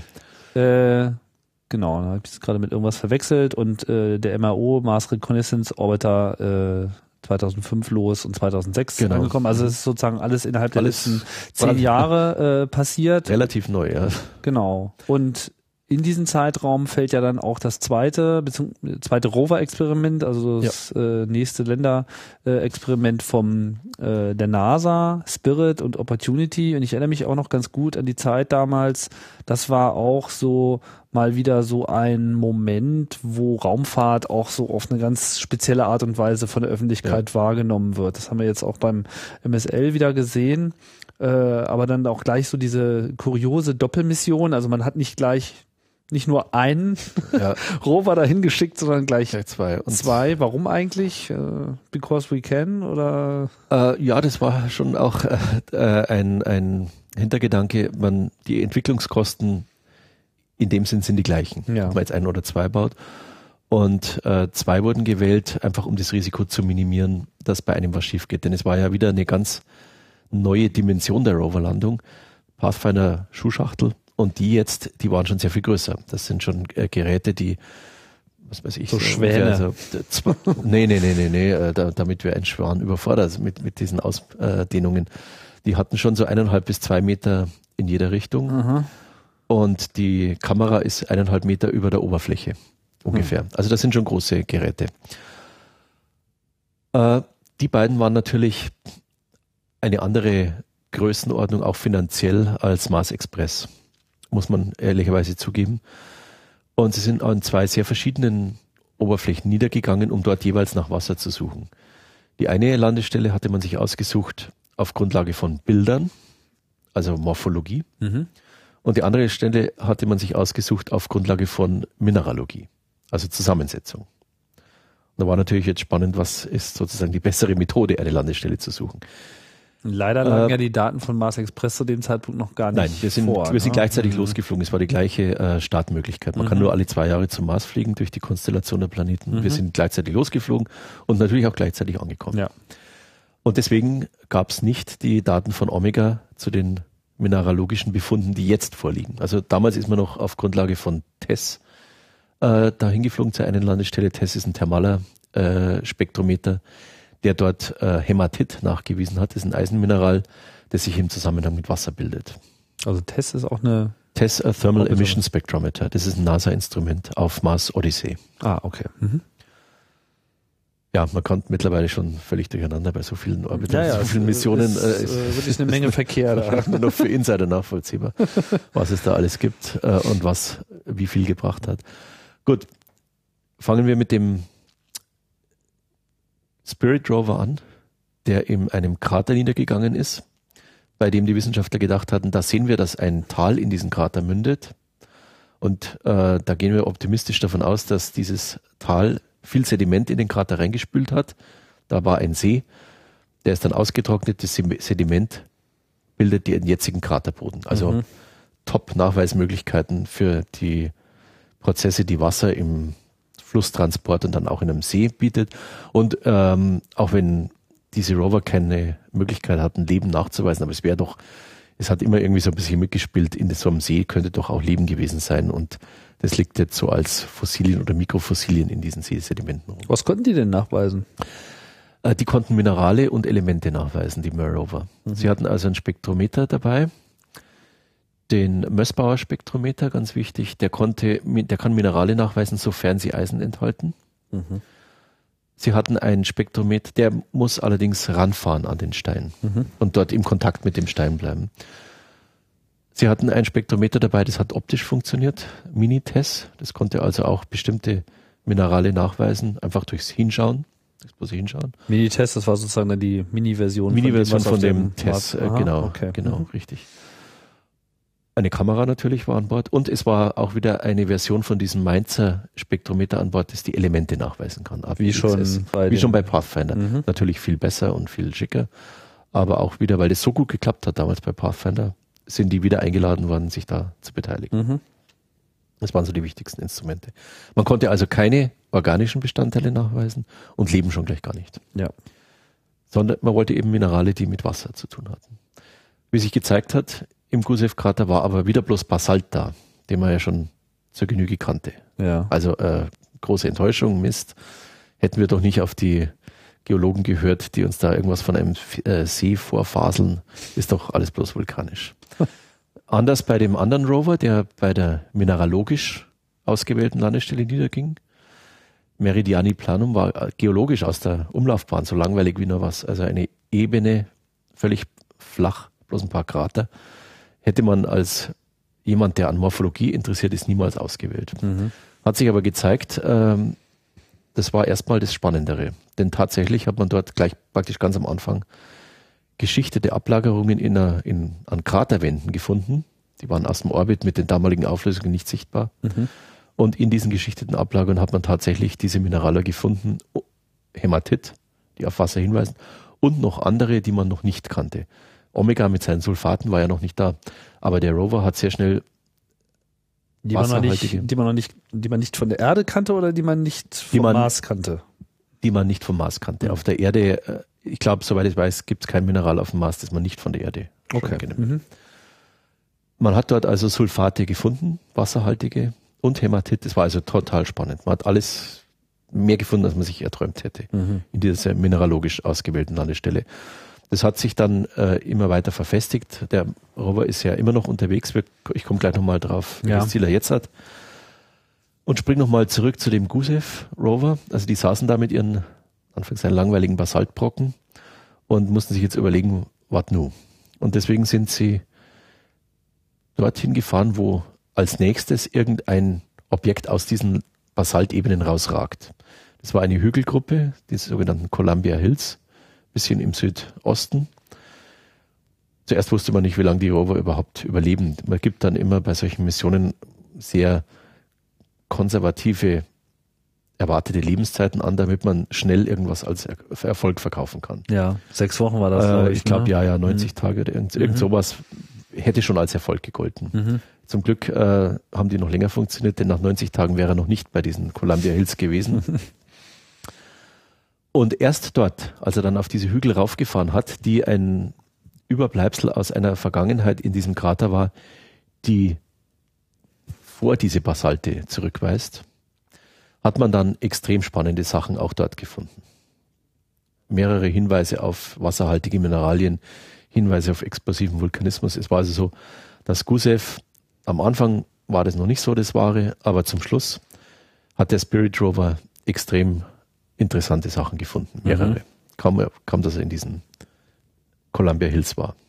Mittlerweile ist er leider tot, äh, ist glaube ich im Jahr 2010 zum Schweigen gekommen. Hat sich verfahren, hat sich festgefahren. Äh, hat sich festgefahren und dann war irgendwann der Ofen aus. Hm. Ist dann in den Winter zwangsläufig aus dem Winter nicht mehr aufgewacht. Man konnte ihn nicht richtig hinpositionieren, dass die Sonnensegel auch im äh, Sonnensegel, die Solarpaneele auch im Winter Richtung Sonne schauen.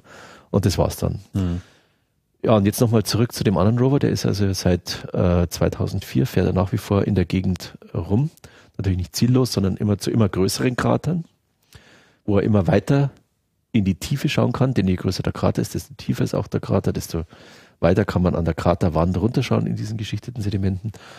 Irgendwann haben sie dann gesagt, jetzt haben wir aber genug von diesen Sulfaten und so weiter. Wir brauchen jetzt, wer weiß, wie lange noch durchhält, aber gehen wir mal äh, auf den größten aller Krater los, die weit und breit in der Gegend sind. Endeavour Krater heißt der, glaube ich, ein Durchmesser von über 20 Kilometern.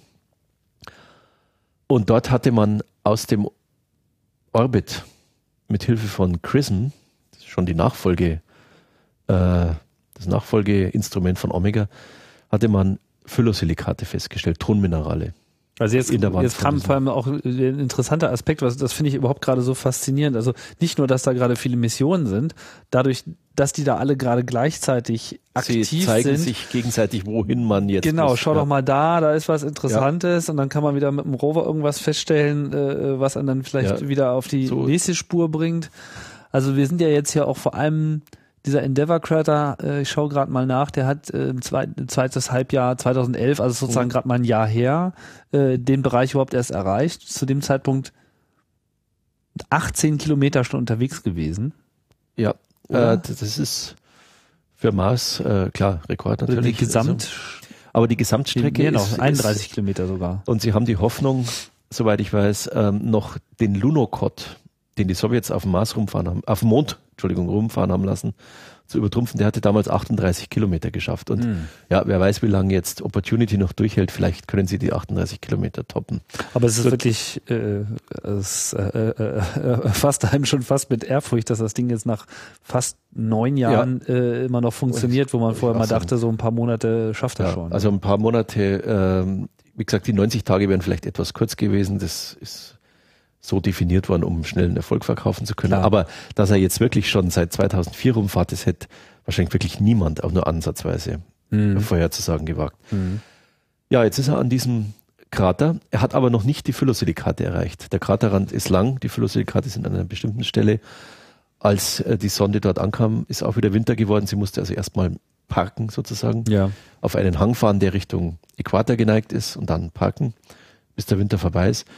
Und jetzt äh, tastet er sich Richtung der Phyllosilikate vor. Und soweit ich weiß, gibt es auch eine Art informellen Wettstreit der beiden Rover-Teams. Wird jetzt der alte Haudegen Opportunity zuerst an Phyllosilikaten auf dem Mars ankommen oder wird es der neue Super-Duper Rover Curiosity sein?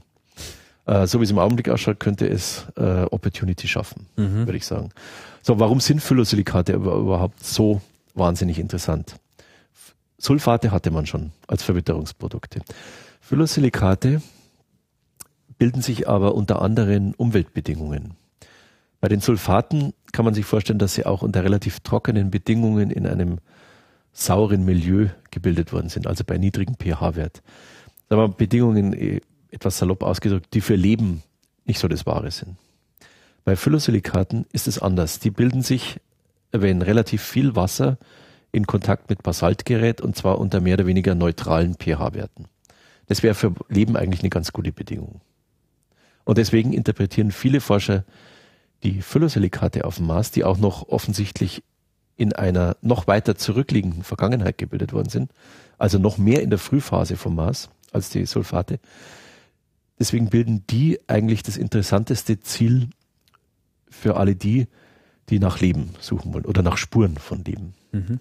In den Phyllossilikaten könnte es sich auch relativ gut erhalten haben, also Spuren von Leben, Mikrofossilien, die können da ganz gut präserviert werden, mhm. auch über lange Zeiten und wir reden ja hier über Jahrmilliarden. Mhm.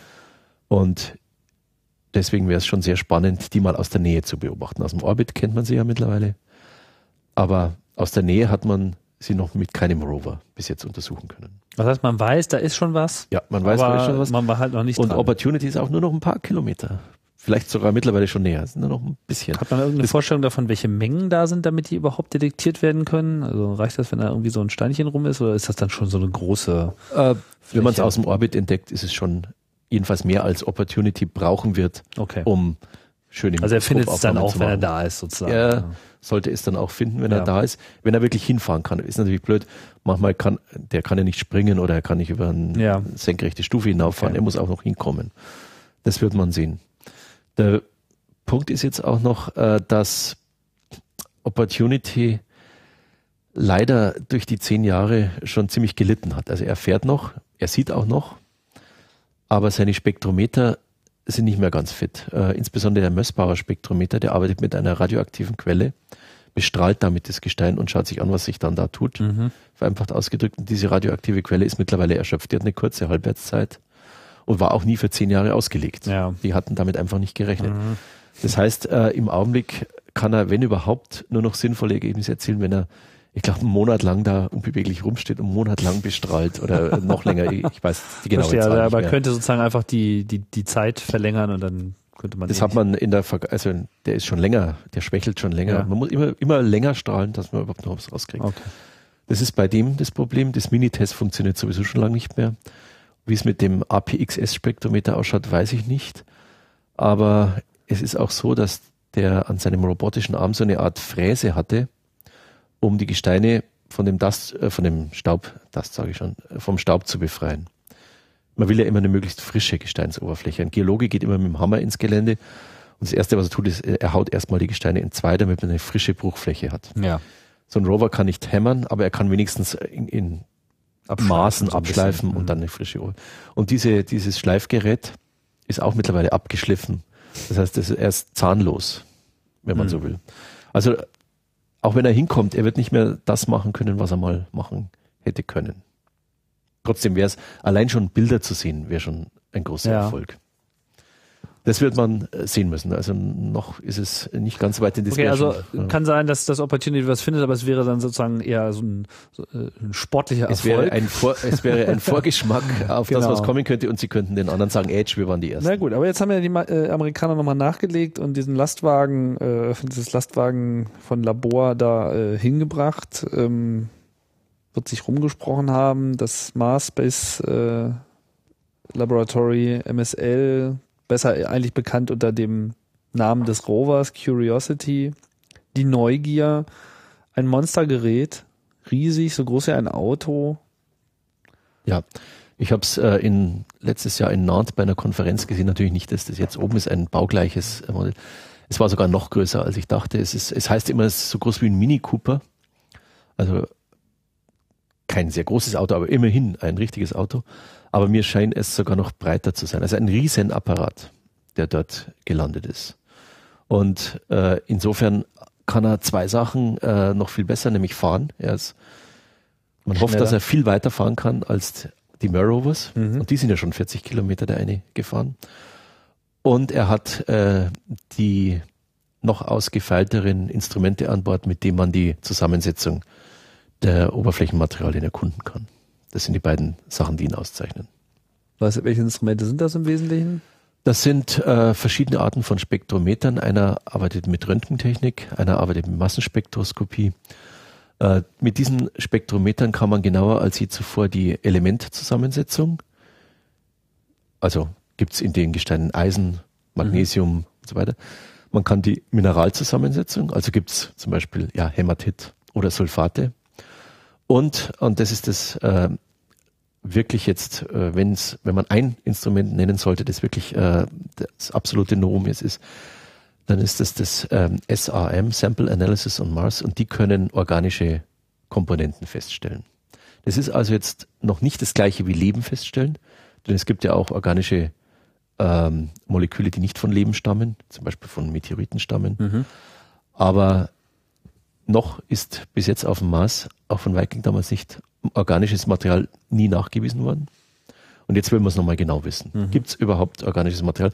Eigentlich sollte man welches finden, weil Meteoriten ständig organisches Material auf dem Mars einprasseln lassen. Dass Viking überhaupt keins gefunden hat, war eine echte Überraschung, weil man hat gedacht, zumindest leblose, also äh, nicht auf Leben hinweisendes organisches Material müsste es geben. Die Tatsache, dass das nicht gefunden worden ist, weist darauf hin, dass es irgendwas auf der Marsoberfläche geben muss, was organisches Material zerstört.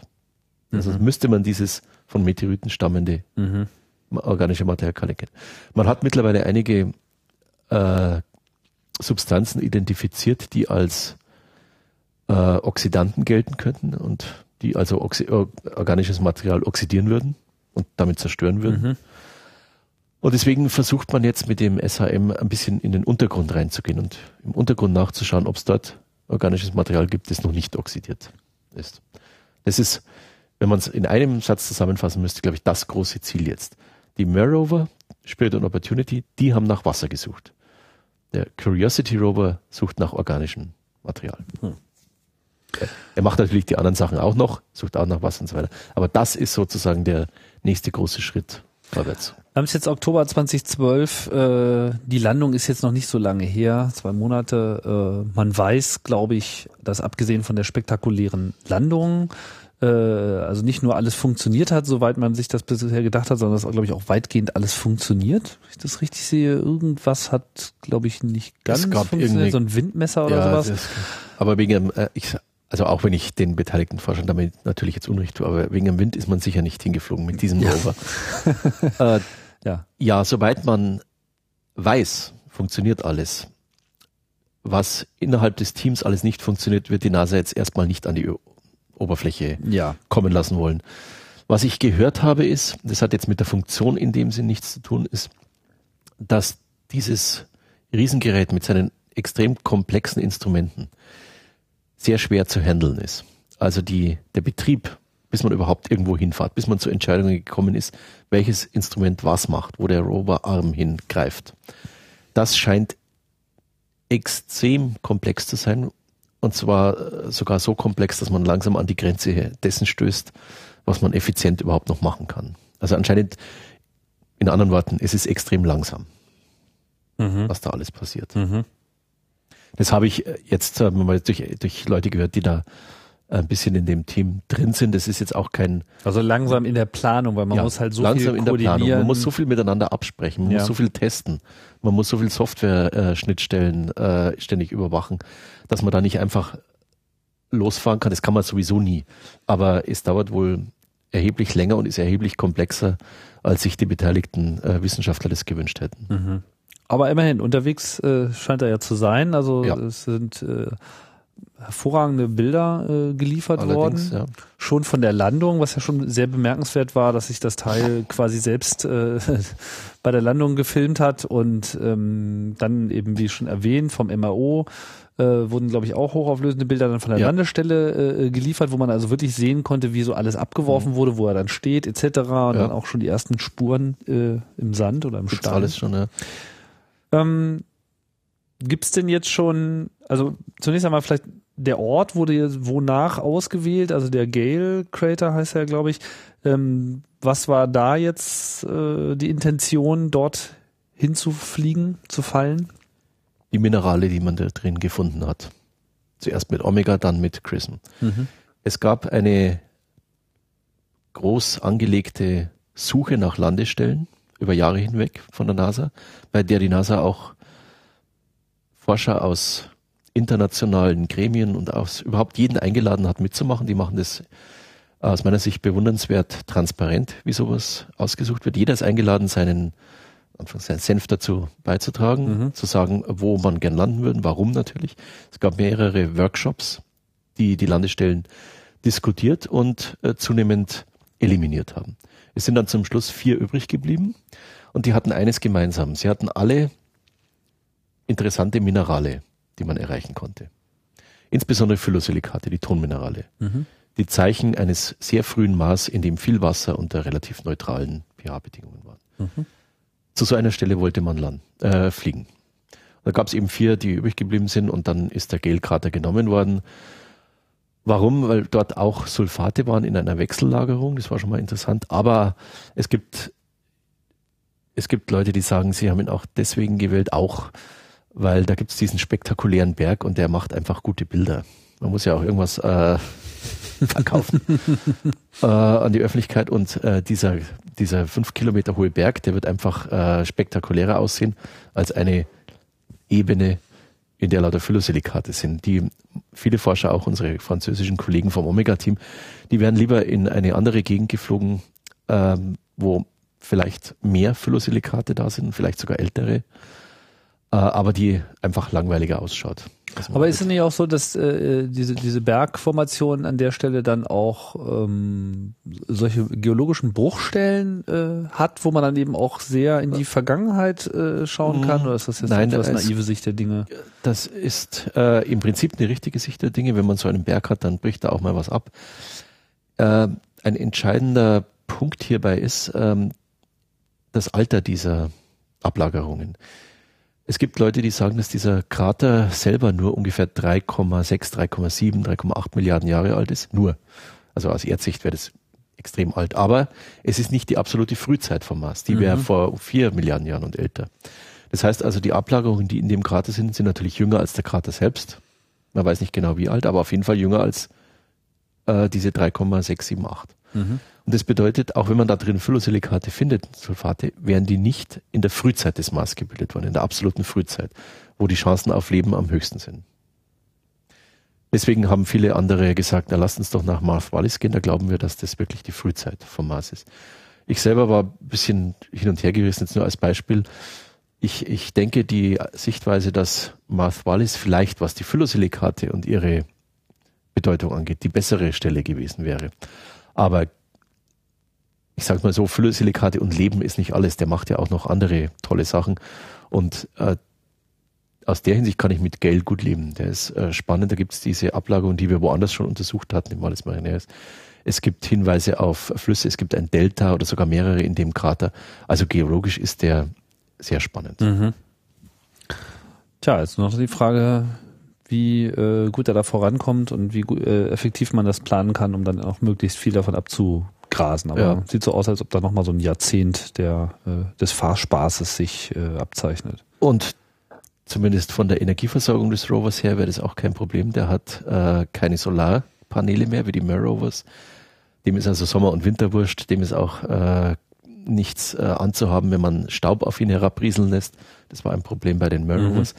Denn wenn man so ein Sonnenpanel hat, das äh, immer weiter verstaubt, dann wird die Energieausbeute geringer und man muss hoffen, dass durch den Wind wieder freigeblasen wird. Alles kein Problem für MSL, die haben nämlich ähm, Nuklearantrieb über eine äh, Nuklearbatterie. Dadurch wird durch den Zerfall der radioaktiven Elemente Wärme freigesetzt und die wird in Strom umgewandelt. Und diese Nuklearquellen, die sollen wohl mindestens ein Jahrzehnt reichen. Mhm. Also das ist nicht das Problem bei dem Ding. Ob man da jetzt was finden wird, das äh, ist jetzt sozusagen noch ähm, offen, muss jetzt auch ähm, abgewartet werden. Also äh, Dinge passieren, aber es ist jetzt einfach noch zu früh, um jetzt irgendwelche Aussagen äh, darüber treffen zu können, was aus dieser Mission rauskommt, oder? Ich kann es nicht. Nein. Ja. Man kann äh, wirklich nur sagen, jetzt warten wir mal, noch hat er, er hat zwar schon schöne Bilder von zum Beispiel diesen Geröllen, die durch äh, Wasser transportiert worden sind, aber spannend wird's, äh, wenn er diese wenn er diejenigen Sachen untersucht, die eben wirklich auf Leben hinweisen könnte, wenn diese Inst die äh, Laboratorien zum Einsatz kommen, die organisches Material entdecken können, wenn er die Röntgenstrahlenfluoreszenz einschaltet und so weiter. Also das wird jetzt dann alles äh, kommen. Zeitplan kenne ich nicht, aber ich nehme mal an, ähm, vielleicht hören wir im Dezember, wir, ich werde zwar nicht hinfahren, aber man hört im Dezember auf der Tagung der American Geophysical Union, die ist jedes Jahr in San Francisco gegen Jahresende. Das ist die größte geowissenschaftliche Tagung der Welt. Ich glaube, dort werden sie massiv auftreten müssen, um auch wieder zu zeigen, dass die Mission auf dem besten Weg ist. Und mhm. dort werden wir dann mehr hören. Ja, mal gucken. Vielleicht ist das ja hier auch nochmal was für ein äh, Follow-up einer Raumzeitfolge, äh, wenn sich dort der Wissensstand um den Mars nochmal etwas ähm, weiter verschärft hat.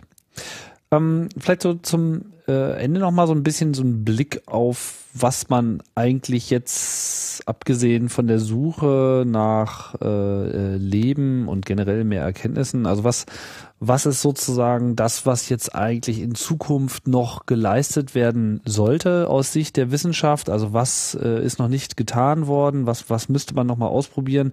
Was sind die Aufgaben für kommende Missionen? Also was, was will man jetzt eigentlich noch herausfinden, wo jetzt absehbar ist, dass auch vielleicht MSL an der Stelle einen noch nicht äh, nennenswert, nennenswert voranbringt? Also jetzt abgesehen von dem bemannten äh, Flug, der jetzt noch mal sehr in der Zukunft steht. Zwei Dinge brauchen wir. Ja. Das erste ist Seismik auf dem Mars. Also wir wollen endlich mal tief in das Marsinnere hineinblicken. Was bewegt sich da? Was bewegt sich da? Wie ist er aufgebaut? Wie ist zum Beispiel der Durchmesser des Kerns? Wie dick ist die Kruste? Ganz wichtig. Mhm. Wie dick ist die Lithosphäre? Wie aktiv ist er noch im Inneren? Also das ist extrem wichtig, ist schon seit Jahrzehnten im Gespräch. Man müsste einfach mal ein Seismometer landen einen guten. Am besten mehrere, ein seismisches Netzwerk aufstellen. Das wäre die Traumvorstellung. Mindestens vier Stationen über den Planeten verteilt, so dass man wirklich den Kern zwischen den Stationen hat und dessen Durchmesser genau feststellen kann. Mhm. Es ist äußerst bedauerlich, dass so ein Netzwerk immer noch nicht realisiert worden ist. Aber wenigstens ähm, hat die NASA vor kurzem entschieden, den ersten Schritt dorthin zu tun, nämlich einen einzelnen Seismometer abzusetzen auf der Mission Insight. Man will also Einsichten in den Mars, in, in sein Inneres gewinnen. Das finde ich äh, absolut richtig, diesen Schritt jetzt zu tun, und zwar möglichst schnell. Die Mission soll 2016 starten, einen Seismometer an Bord haben und im Institut hier für Planetenforschung werden wir auch ein Gerät entwickeln, das äh, den Wärmefluss auf dem Mars in der Lithosphäre messen kann. Mhm. Und da kann man auch äh, Aussagen dann über den thermalen Zustand des Planeten und über seine thermale Entwicklung herleiten. Das, das ist, ist so ein, ein, ein langes Band, was man in den Boden hineinbringt, richtig? Ja, ein bei einem Band hätte man Schwierigkeiten, es hineinzubringen. Nein, man muss dem Band schon den Weg schaffen über eine Art ähm, Penetratorsonde. Man muss also eine gewisse Zeit lang in den einen gewissen Weg in das Innere zurücklegen und dann an mehreren Punkten entlang dieses Wegs die Temperatur mhm. hochgenau messen um einen Temperaturgradienten zu ermitteln. Mhm. Und aus dem kann man dann den Wärmefluss ableiten. Aber das ist äh, quasi ein Länder, der dann eben auch ein stehen Länder, bleibt. Der bleibt stehen, ja. Genau. Ein Seismometer muss ja nur rumstehen. Genau, und das, der bohrt sich dann sozusagen in den Boden rein. Äh, der Seismometer bleibt oben, aber diese Wärmeflusssonde, die muss etwas in das Innere rein. Mhm. Den Seismometer muss man nur möglichst gut verankern, dass er nicht von Wind zum Beispiel. Ja. Äh, Wie tief will man da in den Boden hineinbohren? Ich glaube, bis zu, äh, zu, ein paar Metern gehen die, äh, die optimistischen äh, Annahmen. Ich mhm. bin immer sehr skeptisch, ob die die Sonde, das ist kein richtiger Bohrer, das ist so eine Art Hämmer-Sonde. Ob die wirklich so weit reinkommt, das wird man sehen müssen. Mhm. Das wäre also der erste Schritt der gemacht werden sollte. Dann gäbe es zumindest überhaupt schon mal eine Messung. Dann weiß man zumindest von einem Seismometer schon, da, mit einem Seismometer kann man auch schon einiges machen. Mhm. Ich glaube, den Kerndurchmesser kann man nicht so gut rauskriegen, aber die Krustendicke zum Beispiel, ein ganz wichtiger Parameter, den kann man damit rauskriegen. Krustendicke ah, ja. ist ein wichtiger äh, Indikator, wie weit hat sich dieser Planet differenziert, denn in der Kruste ist ja anderes Material als im Mantel. Mhm. Und der zweite Schritt, noch wichtiger, aber leider noch in etwas weiterer Zukunft, äh, wäre eine Probe vom Mars zurückzuholen. Eine oder mehrere Proben, die man dann auf der Erde nach allen Regeln der Kunst in den Laboratorien untersuchen kann. Hm. Davon wird schon seit sehr, sehr langer Zeit geredet, aber leider scheint der Zeitpunkt einer tatsächlichen Sample Return Mission immer gleich weit in der Zukunft zu liegen oder sogar sich noch zu verstärken. Es hieß mal, das Ganze könnte innerhalb der nächsten zehn Jahre der Fall sein, dann 15. Im Augenblick ist, glaube ich, die optimistischste Annahme, ja, nach wie vor so 15 Jahre in der Zukunft. Es, es kommt nicht näher. Es wird nicht wirklich das ist ja auch eine ziemlich aufwendige Geschichte, weil man muss ja dann wieder auch mit irgendwas zurückfliegen. Ja. Das heißt, man muss äh, in irgendeiner Form von der Marsoberfläche wieder wegkommen, was ja nun so einfach nicht ist, ist ja so ähnlich wie die Erde, wenn auch äh, kleiner, aber trotzdem die Gravitation ist nicht zu vernachlässigen. Wir müssen hinkommen, wir müssen wieder zurückkommen, wir müssen hinreichend Material zurücknehmen, also mit einem Mikrogramm wäre man nicht zufrieden. Und äh, wir müssen das Zeug ja dort auch aufsammeln. Und zwar möglichst nicht nur eine Probe, sondern verschiedene. Deswegen äh, schaut das zumindest bis vor kurzem gültige Szenarium so aus, dass eine Missionde schon mal hinfliegt und dort mit einem Rover verschiedene Gesteine aufsammelt. Dann kommt die nächste, fliegt zu diesem Rover, landet dort, nimmt das Gestein, das der Rover schon von verschiedenen Stellen aufgesammelt hat. Die Sonne muss also nicht selber noch rumfahren. Ja. Fliegt dann damit vom Mars weg, überwindet die Marsanziehungskraft, parkt in einer Umlaufbahn um den Mars und eine dritte holt es dann dort ab. Ah. Das ist äh, nicht ganz einfach vorsichtig ausgedrückt. Klingt auch wird, nicht so. wird auch äh, wird auch nicht äh, umsonst zu haben sein. Ist aber löst aber zumindest das Problem, dass eine einzelne Mission nicht alles erledigen ja. können wird. Ja. Aber dieses Szenario hat sich äh, auch schon wieder zerschlagen. Das sollte nämlich mit einem gemeinsamen ESA-NASA-Rover losgehen, der Gesteine einsammelt und sie dann in einem Art Container erstmal aufbewahrt. Da gibt es auch Probleme. Kann man Proben überhaupt aufbewahren über Jahre hinweg, ohne dass sie durch die kosmische Strahlung beschädigt werden? Denn was man eigentlich da drinnen haben will, sind ja Spuren von Leben und die sind am sensibelsten, was sowas, was Strahlung anbelangt. Ja. Also da gibt es viele ungelöste Probleme. Nachdem sich der gemeinsame ESA-NASA-Rover aber zerschlagen hat, als die NASA äh, aus dem gemeinsamen Projekt ausgestiegen ist, weiß im Augenblick keiner. Auch was mit ExoMars wird, ist im Augenblick offen. Das wird wahrscheinlich erst im November. Also ExoMars ist der eigentliche Name für diesen Rover. ExoMars ist der eigentliche Name für dieses äh, Projekt, für diesen Rover. Was da draus wird, ist im Augenblick offen. Die ESA wird im November auf ihrem großen Treffen beschließen, wie es da weitergeht, aber vielleicht wird sie auch da noch keine endgültige Entscheidung treffen, sondern nur erstmal so ein bisschen weitermachen, damit man es nicht für tot erklärt erklären muss. Ich weiß es im Augenblick nicht, was da draus wird. Ja, das bringt uns äh, hier ans mhm. äh, Ende äh, des Überblicks. Das war ein ganz spannender Einblick hier in viele äh, Missionen. Auf jeden Fall reißt das Interesse am Mars nicht ab. Es geht immer weiter, äh, weitere Missionen starten und ich denke, äh, es macht so ein bisschen den Eindruck, als ob wirklich so jeder zwei, äh, zwei Jahresslot, der sich immer wieder anbietet, um dorthin zu fliegen, auch irgendwie genutzt werden wird. Das steht jetzt zurzeit gerade in Frage. Ja. Bis jetzt war es soweit. Äh, der nächste wird auch nochmal genutzt werden durch die Maven-Mission, ein Orbiter der NASA, der insbesondere die obere Atmosphäre untersuchen soll. Wie viel Material geht da immer in den Weltraum verloren? Wichtige Sache, vielleicht jetzt nicht ganz so spektakulär wie ein Rover, der rumfährt, aber eine äh, auf jeden Fall ein schönes Missionskonzept. Aber danach tut sich jetzt inzwischen eine Lücke auf. Hm. Und da, glaube ich, kann Ihnen keiner im Augenblick mit Sicherheit sagen, ob und wenn ja, mit welcher Mission die, die und die nächsten Lücken geschlossen werden wird. Ja, Ernst, vielen Dank Gerne. für die Ausführungen hier äh, zum Mars. Ich denke, da machen wir jetzt erstmal den Deckel zu. Da gibt es noch viel zu erzählen. Ich sehe auch, äh, Mars hat noch hier Potenzial, Raumzeit noch weitere Inhalt zu spenden. Ja, gerne, hat mich gefreut. Und ich bin auch sicher, dass die Sonden, die derzeit noch aktiv sind, und vielleicht kommt ja noch die eine oder andere dazu, genügend Material für die Zukunft liefern werden. Okay, dann war's das. Vielen Dank auch fürs äh, Zuhören. Ich sag Tschüss und bis bald bei Raumzeit.